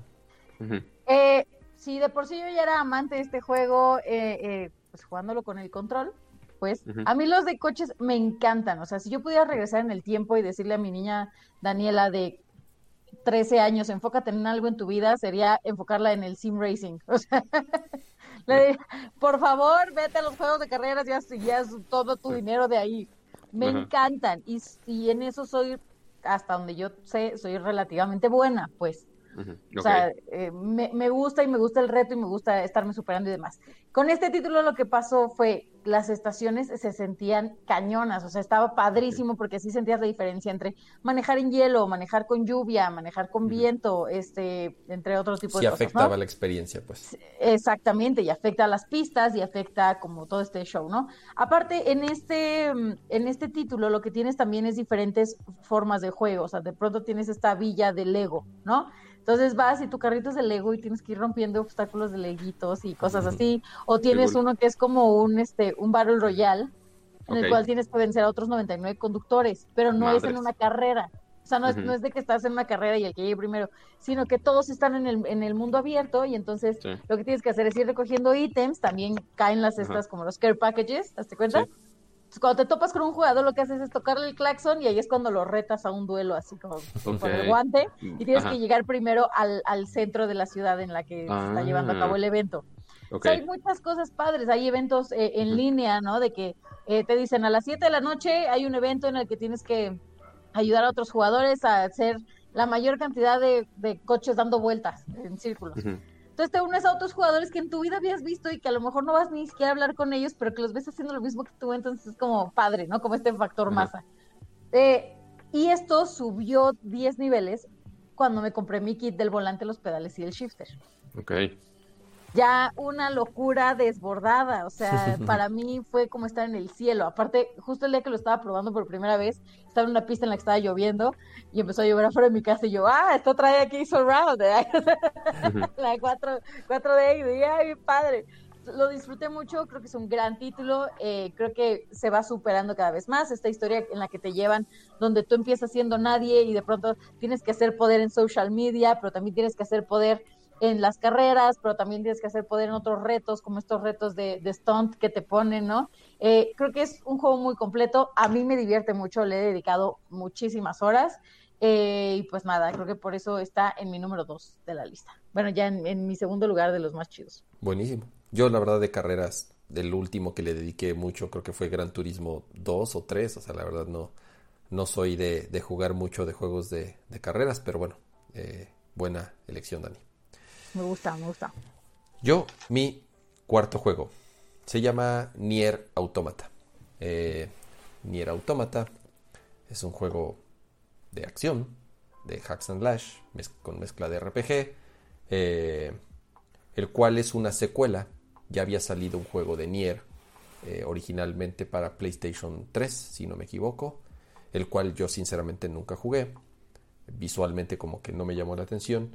Pero bueno, eh, Nier Automata eh, es eh, desarrollado por... Eh, ¿cómo se me fue? Se me fue el nombre por... por no, no, por... Ah, ¿cómo se me fue el nombre de, del desarrollo... De, del, del, del desarrollador de, de Nier Automata? Se me fue, perdón. Te digo. Pero bueno, es un eh, eh, de Platinum Games. Platinum Games, exacto. Entonces, bueno, para los que juegan Platinum, eh, juegos de Platinum Games, ya saben que tienen un estilo muy particular, son juegos muy rápidos, son juegos hechos para hacer combos, tienen un gameplay muy particular de cómo desarrollan ellos sus, juegos. Pero bueno, Nier Automata, obviamente creo que todos los que están aquí en el, en el, en el chat, Yokotaro exactamente es el, el director del, del juego. Este saben de, qué hablo, son los que hicieron Bayonetta, obviamente, son los que hicieron el, eh, Metal Gear Rising, este que salió en el que jugabas nada más con, con, el, con el ninja. Y pues bueno, Nier Automata es mi juego número 4 de mis 5, solamente me falta uno. Pato, tu juego número 4. Estás en mute. Chorri. Este, es que está un perro, yo creo que tanta la queja del Fortnite que hasta el perro de la vecindad me está ladrando de queja de que ¿por qué eres tan riño, rata? Pero, este, de número cuatro. Eh, te olió ya rata, así que... Y tuvo que reportarlo a la dueña, mamá, hay una rata en el edificio. Ah, es, es muy posible. Este, híjole, estoy entre dos. No sé si... Eh, tenía pensado o Star Wars Jedi Fallen Order. Decían en el chat que, vas a seleccionar Roblox. Ajá, claro. Este, o Among Us también, ¿no? Este, estaba, estaba entre el nuevo Star Wars o Tomb Raider. Este, The Rise of the Tomb Raider específicamente. Ok. Y creo que al cuarto creo que se lo voy a dejar a Tomb Raider. Este, porque fue de los juegos, aparte que uno, el regreso de, de Tomb Raider, o sea, ya no con estos gráficos así de pirámides aquí, ¿no? Este, y demás, sino que ya tiene una historia muy interesante. Este, y aparte fue cuando ya empezaron a evolucionar los gráficos de los videojuegos con las nuevas, esta generación intermedia que fue el, el One X. Este, y era de los primeros juegos que estaban. Exactamente, y era de los primeros que estaban optimizados ya con nueva resolución, nuevo frame rate, etcétera, y que se aprovechaban mucho los gráficos este, en las consolas. Eh, entonces, ya lo jugué en, la nueva generación de consolas, lo disfruté muchísimo. Este, no solamente por los gráficos, sino por también el gameplay, este, la historia también está muy bien hecha. Este, y toda la dinámica de que, también es parte stealth, parte eh, de acción, parte, este, obviamente tus quick action events muy a la Uncharted de cuando, ah, oye, que casualmente te agarraste una liana y casualmente esa hizo que se cayera toda la montaña, no típico que les pasa lo peor del universo, este, pero sí, sí lo disfruté bastante, este, y yo creo que por eso, este, sí se, y eh, ese me puse súper intenso y lo pasé todo en esa semana y me puse a checar los, este, los retos extra y los achievements, o sea, sí le estuve rascando más para sacarle más a ese juego. Este, no tiene tanto replayability, pero igual, este... ¿Cómo no? Sí, pues no tanto. bueno, yo la verdad es que nada más jugué el primero porque... O sea, yo soy, yo era, yo era fan de la saga, yo lo jugaba mucho en PC. Eh, y cuando lo jugué esta, esta nueva trilogía, el primero me encantó, pero me cansó mucho el gameplay ya al final, que era como pan con lo mismo, ¿no? O sea, era de, y echa la flecha, y echa no sé qué, y, yo, ya, ya, ¿qué, qué más, qué, más puedo hacer? Ya, qué otra cosa, ¿no? Pero me acuerdo perfecto que había diferentes lugares o diferentes zonas en las que tenías que primero pasar el juego para recolectar, como si fuera un juego de Lego, de los de, de, las de estas Lego. tienes que pasar primero todo el juego para recolectar ciertos ítems o ciertas armas o ciertas herramientas para luego regresar a estos lugares y ya poder desbloquear estos tesoros, ¿no? Entonces, según yo, sí tienes ahí un, un, buen porcentaje de, de replayability, ¿no? sí, o sea, algo, tampoco tanto, pero sí algo. Está muy bueno. Yo cuando la primera vez que lo, lo jugué, eh, eh, me acuerdo perfecto que me prestaron la consola, me prestaron el juego, o sea, nada era mío, entonces tenía de que, ay, en dos semanas me lo regresas. Y ya estaba jugando, no sé qué, bla, bla. Era el primer día que lo jugaba. Y agarré y me... Hay, hay, una, hay una escena en la que estás hasta arriba de la montaña. Creo que acabas de cruzar un avión o una cosa así terrible. Si estás en, el, en la punta de una montaña y estás viendo el atardecer con el océano, no sé qué, ahí lo dejé. Así, qué cosa tan bonita. Y me fui a cenar, y me puse a hacer mi tarea y me puse a hacer mil cosas. Y con el fondo todavía. Eso de fondo, porque yo no podía creer lo hermoso que se veía. O sea, yo decía, es que esto, está, esto ya es otro nivel. Y ahora imagínate, pues en, esta nueva generación, pues ya quiero ver todo lo que se pase, ¿no?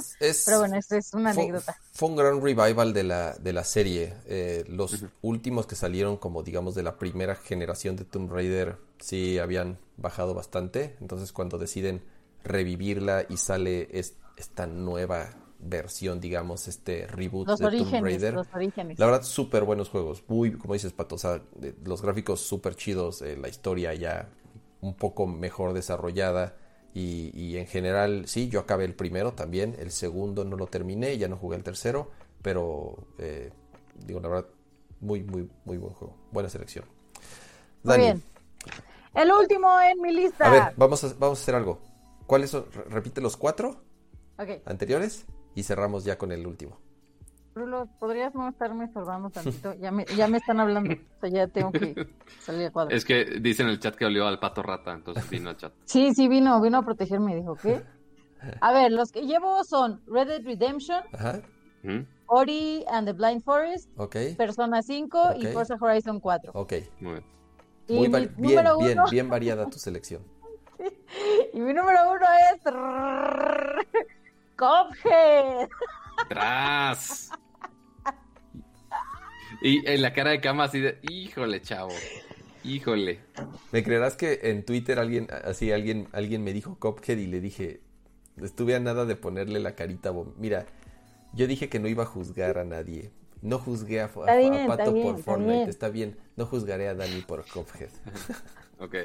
es que, híjole, no, no, no. Para mí Cophead fue, eh, o sea, Cophead define mi vida. Mi vida en general es estar luchando con, o sea, mi vida no tiene una misión, mi vida son puras luchas con jefes, ¿ya sabes? Ok. Ajá, ok, makes sense.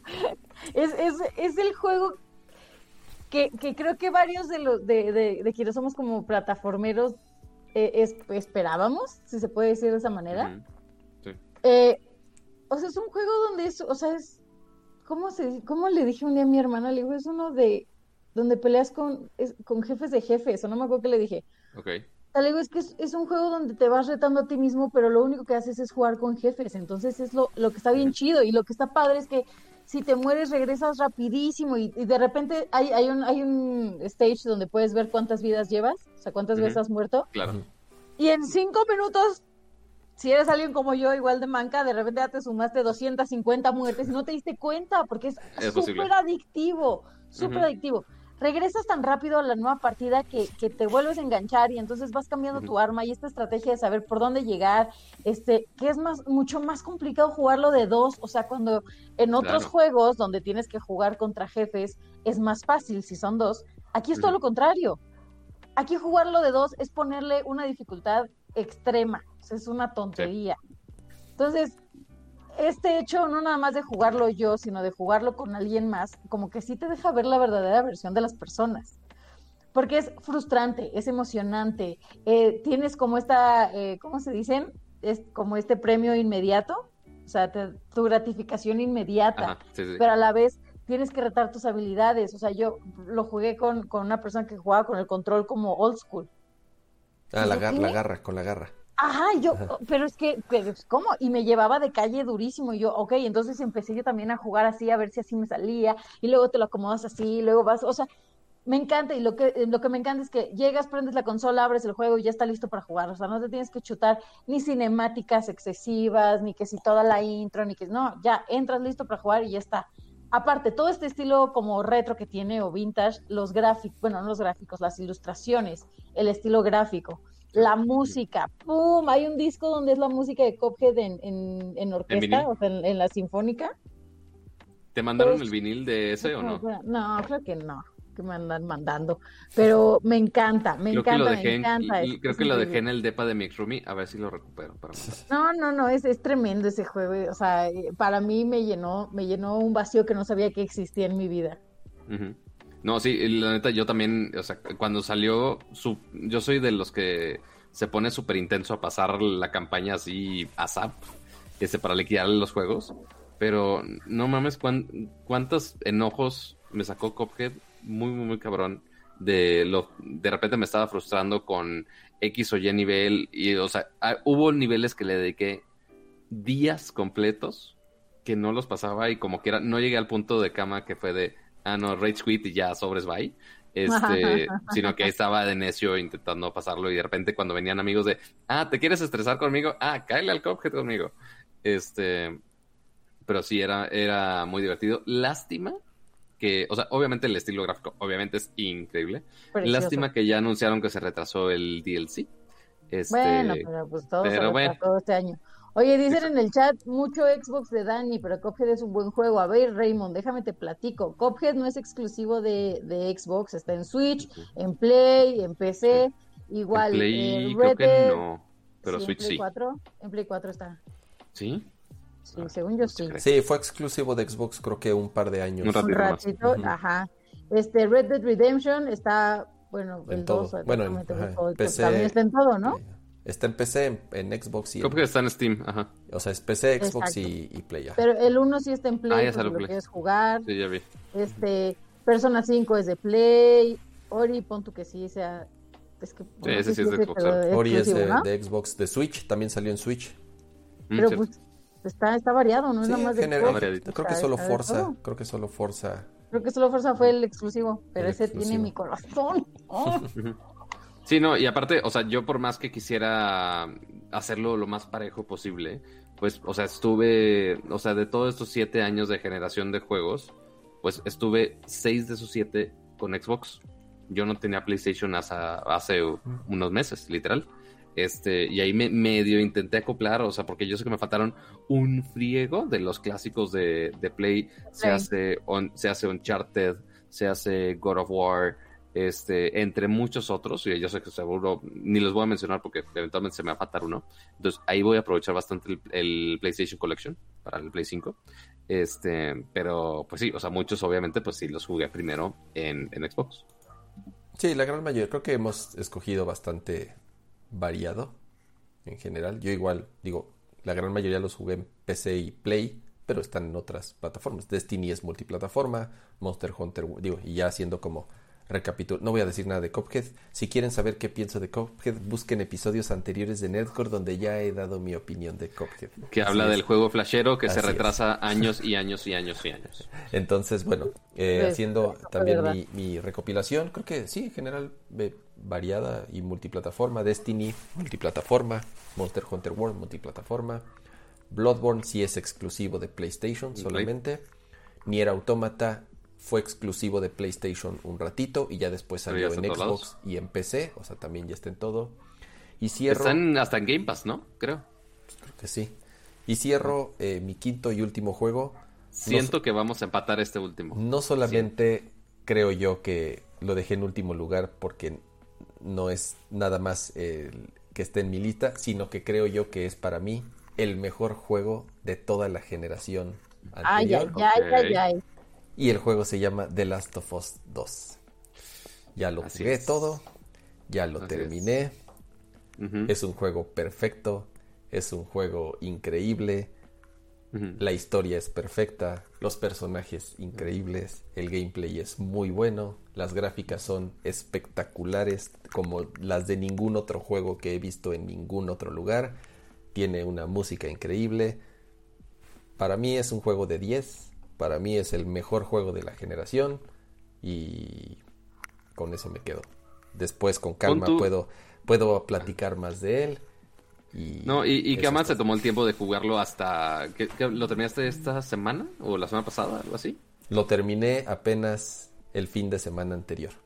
Ay, Así de, así de tengo tatuado la fecha que O terminé sea, sí trae, sí trae fresca las emociones. Lo traigo fresco. No, sí, sí, la trae muy, muy, muy frescas. Me, O sea, lo porque- terminé, me paré del, pone- pone me de paré- fondo ahí conmigo. me paré del Ajá, sillón, sí. aplaudí frente a la televisión, de verdad. Ya aprendí a tocar la guitarra. Aprendí, Mm. digo, me paré a, a aplaudirle a la televisión. Dije, muchas gracias, Naughty Dog, por este juego. Nos diste perfección pura. Nos vemos en los Game Awards. Madres. Mira, porque, Tu o sea, quinto aunque y- sí con- recuento y, concuer- y- y- y tu primer lugar. Yo sé que, Dani, esa fue mi venganza por Cuphead. Es que también, mira, es que creo que eso es importante. Eso es importante, justo por lo que hablábamos la semana pasada, ¿no? Ajá. Que decíamos que mucha, mucha gente se ofende porque no te gustan las cosas que a ellos les gustan, ¿no? Pero esto es, un- o sea, este ejercicio es un claro ejemplo, este ejercicio, estoy del otro lado, este ejercicio es un claro ejemplo de que te pueden gustar cosas completamente diferentes, pero aún así llevarte súper chido y aprender de la otra persona y llevar algo súper, súper padre como es, por ejemplo, este proyecto, ¿no? De, Nerdcore. Entonces, vaya, o sea, yo, yo aprendí mucho, por ejemplo, ahora que, que, Cama nos platicó de él, cómo veía Last of Us, es como, ok, ya, ya tengo una perspectiva nueva. No significa que me vaya a gustar, pero ya entiendo por qué les gusta, ¿no? Igual, o sea, mi, mi, mi manera de ver Cuphead pues obviamente completamente distinta a la de cama, pero, pero, pues aquí estamos, o sea, no nos ofendemos, no nos peleamos, no es así, ella dejamos ser amigos, claro que no, o sea, creo que eso es lo chido y... bueno, Pato con Fortnite, sí, la verdad, sí, yo no sé si lo volvería a invitar a mi casa. Dios mío. Ay, no dices que tuvo como 150 kills en Fortnite, ¿no? La primera Ajá, aparte. ¿Cómo lo ven? Tú eres la loca de Fortnite, que le... no, no quieras esconder tus gustos con Oye, a ver, Heriberto dice, Dani, comparar Cuphead con The Last of Us es como si compararas un molcajete con una licuadora. No estoy comparando Cuphead con The Last of Us, nunca lo hice, ¿eh? O sea, sí quiero que quede récord. Jamás comparé mm. Cuphead con The Last of Us. A ver, en, el chat es que también varias veces me dijeron, obviamente dejamos muchos juegos afuera, ¿no? Es, es, imposible, pero por ejemplo, eh, Sekiro, sí, Sekiro es un gran juego, Dark Souls 2 es un gran juego, el Dark Souls 3 me encantó, pero lo que hice fue como englobar juegos muy similares en Bloodborne, que para mí Bloodborne, eh, que es un juego de los mismos creadores, del mismo director, todo, creo que es mejor que todos los demás. Eh, igual dicen Horizon Zero Dawn sí o God of War sí, son grandes juegos. God es un juegazo. Espectaculares juegos, ¿no? Pero lo acabé y ya. Y dije, ah, sí, estuvo muy divertido y me encantó God of War. Pero como tal no dejó algo en mí como para meterlo en una lista de cinco. A lo mejor lo hubiera metido en el top 10. Pero como los cinco mejores juegos de la, de la eh, generación. Aparte el, decirnos a nosotros mismos de, oye, nada más son cinco, pues sí nos, nos limita un poco y parte es el reto de, oye, eh, o sea, cinco que realmente representen. Xenoblade de Wii U, es que Wii U ya tampoco es la es como dos generaciones atrás ya, ¿no? Entonces, este, sí, Xenoblade es de mis juegos favoritos, ¿no? Pero creo que nos enfocamos ahorita en Xbox One y Play 4, que justamente son los que ya murieron. Adiós, a la tumba. Y recuento pues, y yo de mi lado, eh, recapitulando, eh, Rise of the Tomb Raider, Monster Hunter World, eh, Batman Arkham Knight, Fortnite, por supuesto. Este, y ya el último de mi lista, tengo que, coincidir con Kama en este caso, que es obviamente The Last of Us 2. no tan perfecto es una palabra muy fuerte, no existen, no este, existen los juegos perfectos, pero cuando es. Pero así lo dijiste, Cuando es a lo que voy, pero bueno. para él es perfecto. Para mí es perfecto. Juego, no es que el juego sea perfecto, sino que para él es perfecto. Ajá. Bueno, el punto es que es muy buen juego. Lo disfruté muchísimo, es decir, los tenía absolutamente todo. Este. Y sí di mis opiniones al respecto cuando, cuando justo acabé el juego de. Güey, técnicamente es una chingonería está cabrón en cuanto a gráficos. El gameplay ya sabíamos que era algo que tenemos este parte, ya que habíamos aprendido con Last of Us 1 y nada más le optimizaron un poco con Last of Us 2. La historia, eh, eh. O sea, pon tu, no, no un 10, pero un 859. Fine. O sea, nada más la historia. Este, pero todo lo demás, pero todo lo demás lo hicieron increíblemente bien. Este, y por, y por más que aunque le bajé puntitos a la historia, sigue siendo una historia este, fuerte, que te pega, que sí te clavas emocionalmente en con lo que estás jugando y te clavas con el ambiente y sí este, disfrutar de Seattle en, en, todo este entorno apocalíptico es increíble. Este, y sí está muy, muy, muy, muy cabrón. Y, o le dediqué horas y horas y horas y horas y horas a este juego. Este, y sí, la verdad no, no hay nada este, muy cerca de, de eso, la mera verdad. O sea, porque sí, sí, afortunadamente sí le tocó que fue de los últimos juegos de la generación, este que ya aprovecharon el mayor desempeño, aprendieron mucho del, de sí, las exprimieron hasta el último kilobyte que podía eh, dar el Play 4, o sea, sí. Sí, o sea, sí, aprovecharon esa turbina de avión al 100%. este, para... Recuerden que no estamos hablando de ni de Nintendo Switch, ni de PC, estamos hablando solo de las consolas que ya tienen una nueva generación. Play 4 y Xbox One. Sí, porque dicen Zelda, sí, o sea, pero Zelda bueno, ya sé que salió al mismo tiempo en Switch y en Wii U, ¿no? Entonces yo lo considero más un juego de la generación actual.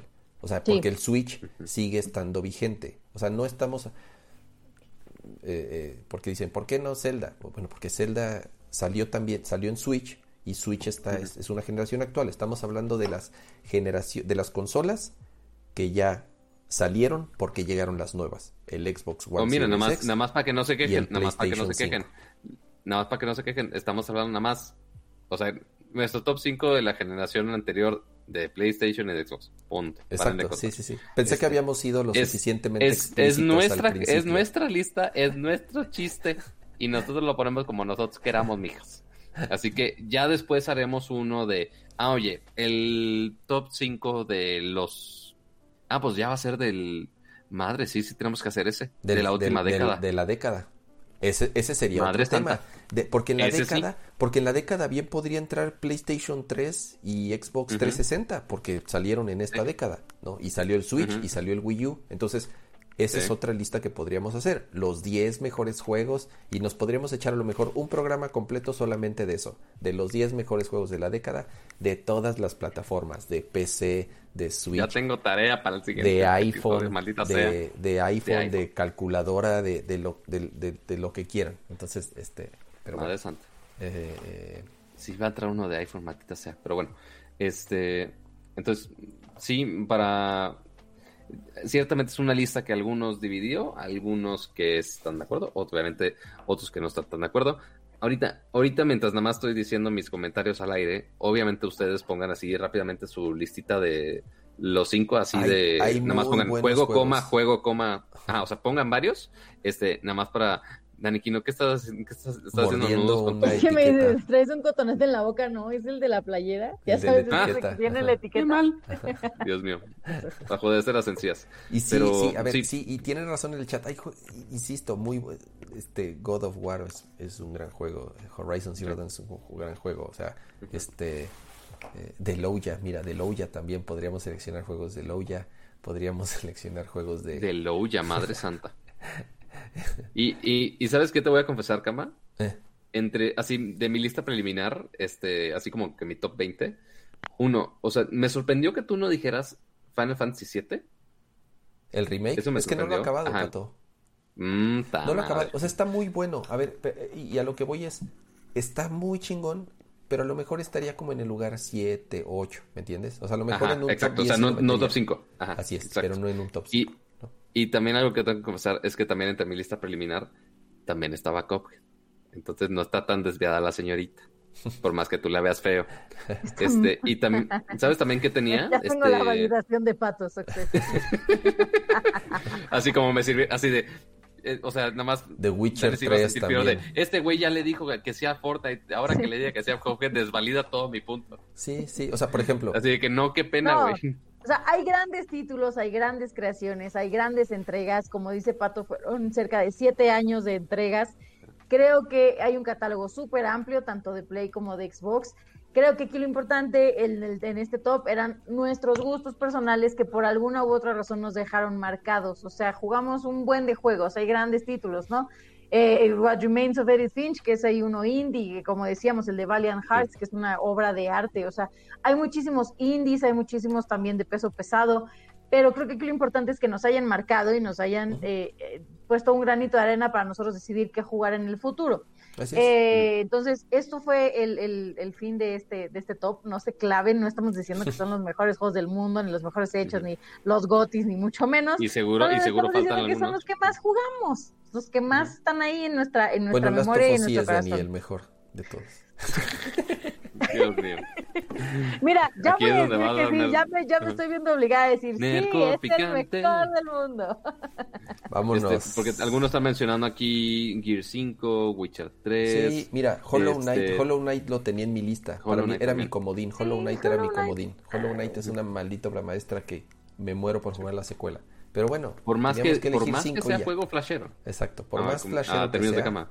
casi al nivel de flashero de, de Cophead este, el Spider-Man también. Se quedó afuera. Sí, el Spider-Man también. Inside, Inside está en muchos rankings, eso sí. Pero no, no sentí que estuviera en top 5. mira, The este, Witcher, por ejemplo, The Witcher, Inside, The este, Witcher 3 es de los juegos más premiados en la historia y de los juegos que más... A mí me caga The Witcher, entonces, o sea, acepto que es un gran juego y acepto los méritos y lo que sea, a mí me caga de Witcher, por eso no lo voy a meter en mi lista. Death Stranding, el Strundum, el famoso Strundum. El Strundum. obra maestra y la chingada. A mí me dio una hueva infinita de Stranding y ya no, y nunca lo iba a meter. Pero bueno, cada quien. En fin. Muchas gracias. mañana hay Muchas gracias por acompañarnos, por escuchar esta lista. Estamos llegando a las tres horas. Pato, do your thing. Amiguitos, muchísimas gracias por acompañarnos en una nueva emisión de Nerdcore Podcast. Por supuesto, este show no sería nada sin ustedes, eh, sin sus comentarios y principalmente con su hate, con las opiniones de algunos hosts en específico. Pero este, recuerden que todos los jueves a partir de las 9.30 de la noche estamos aquí con ustedes compartiéndoles más del mundo geek, de la tecnología, de los videojuegos, de todo lo, a todo lo que a un geek le puede interesar. Este, y recuerden, pídanle a su asistente inteligente o no tan inteligente que les ponga su alarmita todos los jueves a las nueve y media. Este, para que estén muy atentos, para que compren su botana favorita, la botana que eligieron, este, para que nos acompañen. Este, y aquí estamos muy pendientes. Igual, si durante la semana eh, ven algún tema que les llama mucho la atención o quieren que hablemos de algún tema en específico, quieren que opinemos de algo, en específico, porque, por ejemplo, este de los top no era así una noticia que salió, sino que es nada más de, oye, pues nuestra cosecha, nuestra opinión, ¿qué podemos aportar? Pues bueno, también puede haber otro tema que podamos meter por ahí. Así que igual aceptamos cualquier sugerencia, este, comentario, meme y demás, este, por Twitter. Ahí tienen los arrobas de todos nosotros. Ahí está el mío aquí abajito. Aquí, aquí la guarda de Can. Mira, qué, bonito, qué bonito el arroba, qué bonito el arroba. Este, y por supuesto también con el hashtag de Nerdcore Life. Y yo creo que eso ya es todo por el día de hoy. Muchísimas gracias a, por supuesto, a mis otros dos hosts que nos acompañaron el día de hoy. Dani, muchísimas gracias. Gracias a ustedes, la verdad es que disfruté mucho este episodio. Me gustan como estas secciones en las que ya hablamos algo un poco más de nosotros. Eh, creo que está padre también conocer los gustos de todos los que nos leen en el chat. Y también gracias a los que estuvieron en el testing del otro día. Esas personas, ya nos vimos en pijama, chavos. Ya no hay secretos, ya no hay nada. Se me ha olvidado borrar ese programa, lo voy a, lo voy a, lo voy a quitar del listado, ¿eh? Sí, ponlo en lista, Sí, exacto. Quienes lo vieron bien, pero ya lo, ya lo voy a quitar del, del, canal. Y, sabes que ¿sabes? activity no se hace diario, ¿eh? No, y algo, algo que se me olvidó mencionar es que, y, sabes que lo más curioso, el, creo que el episodio del testing este, tiene más likes que el episodio de hoy, amiguitos. Así que pues, antes de irse, por favor, dejen su bonito like. Y antes de que se vayan, antes de que se vayan, o sea, les damos nuestras bonitas noches, este, las buenas noches tecnológicas. Este, pero antes de eso, muchas gracias, Kama, por acompañarnos el día de hoy y por producir el show de hoy. Muchas gracias, Pato. Muchas gracias, eh, Dani. Como cada semana, gracias a los que nos acompañaron en el chat. Eh, estuvo bastante entretenido. La verdad ya no me dio tiempo de, de, ya nos extendimos un buen rato para mostrar lo que eh, me pasaron ahí en Twitter de, de su listado. Eh, vamos a, hacer todavía, tenemos que juntarnos y ver cuántos nerdcores vamos a hacer antes de tomarnos tal vez una semanita o dos de vacaciones de fin de año. es algo que todavía estamos definiendo.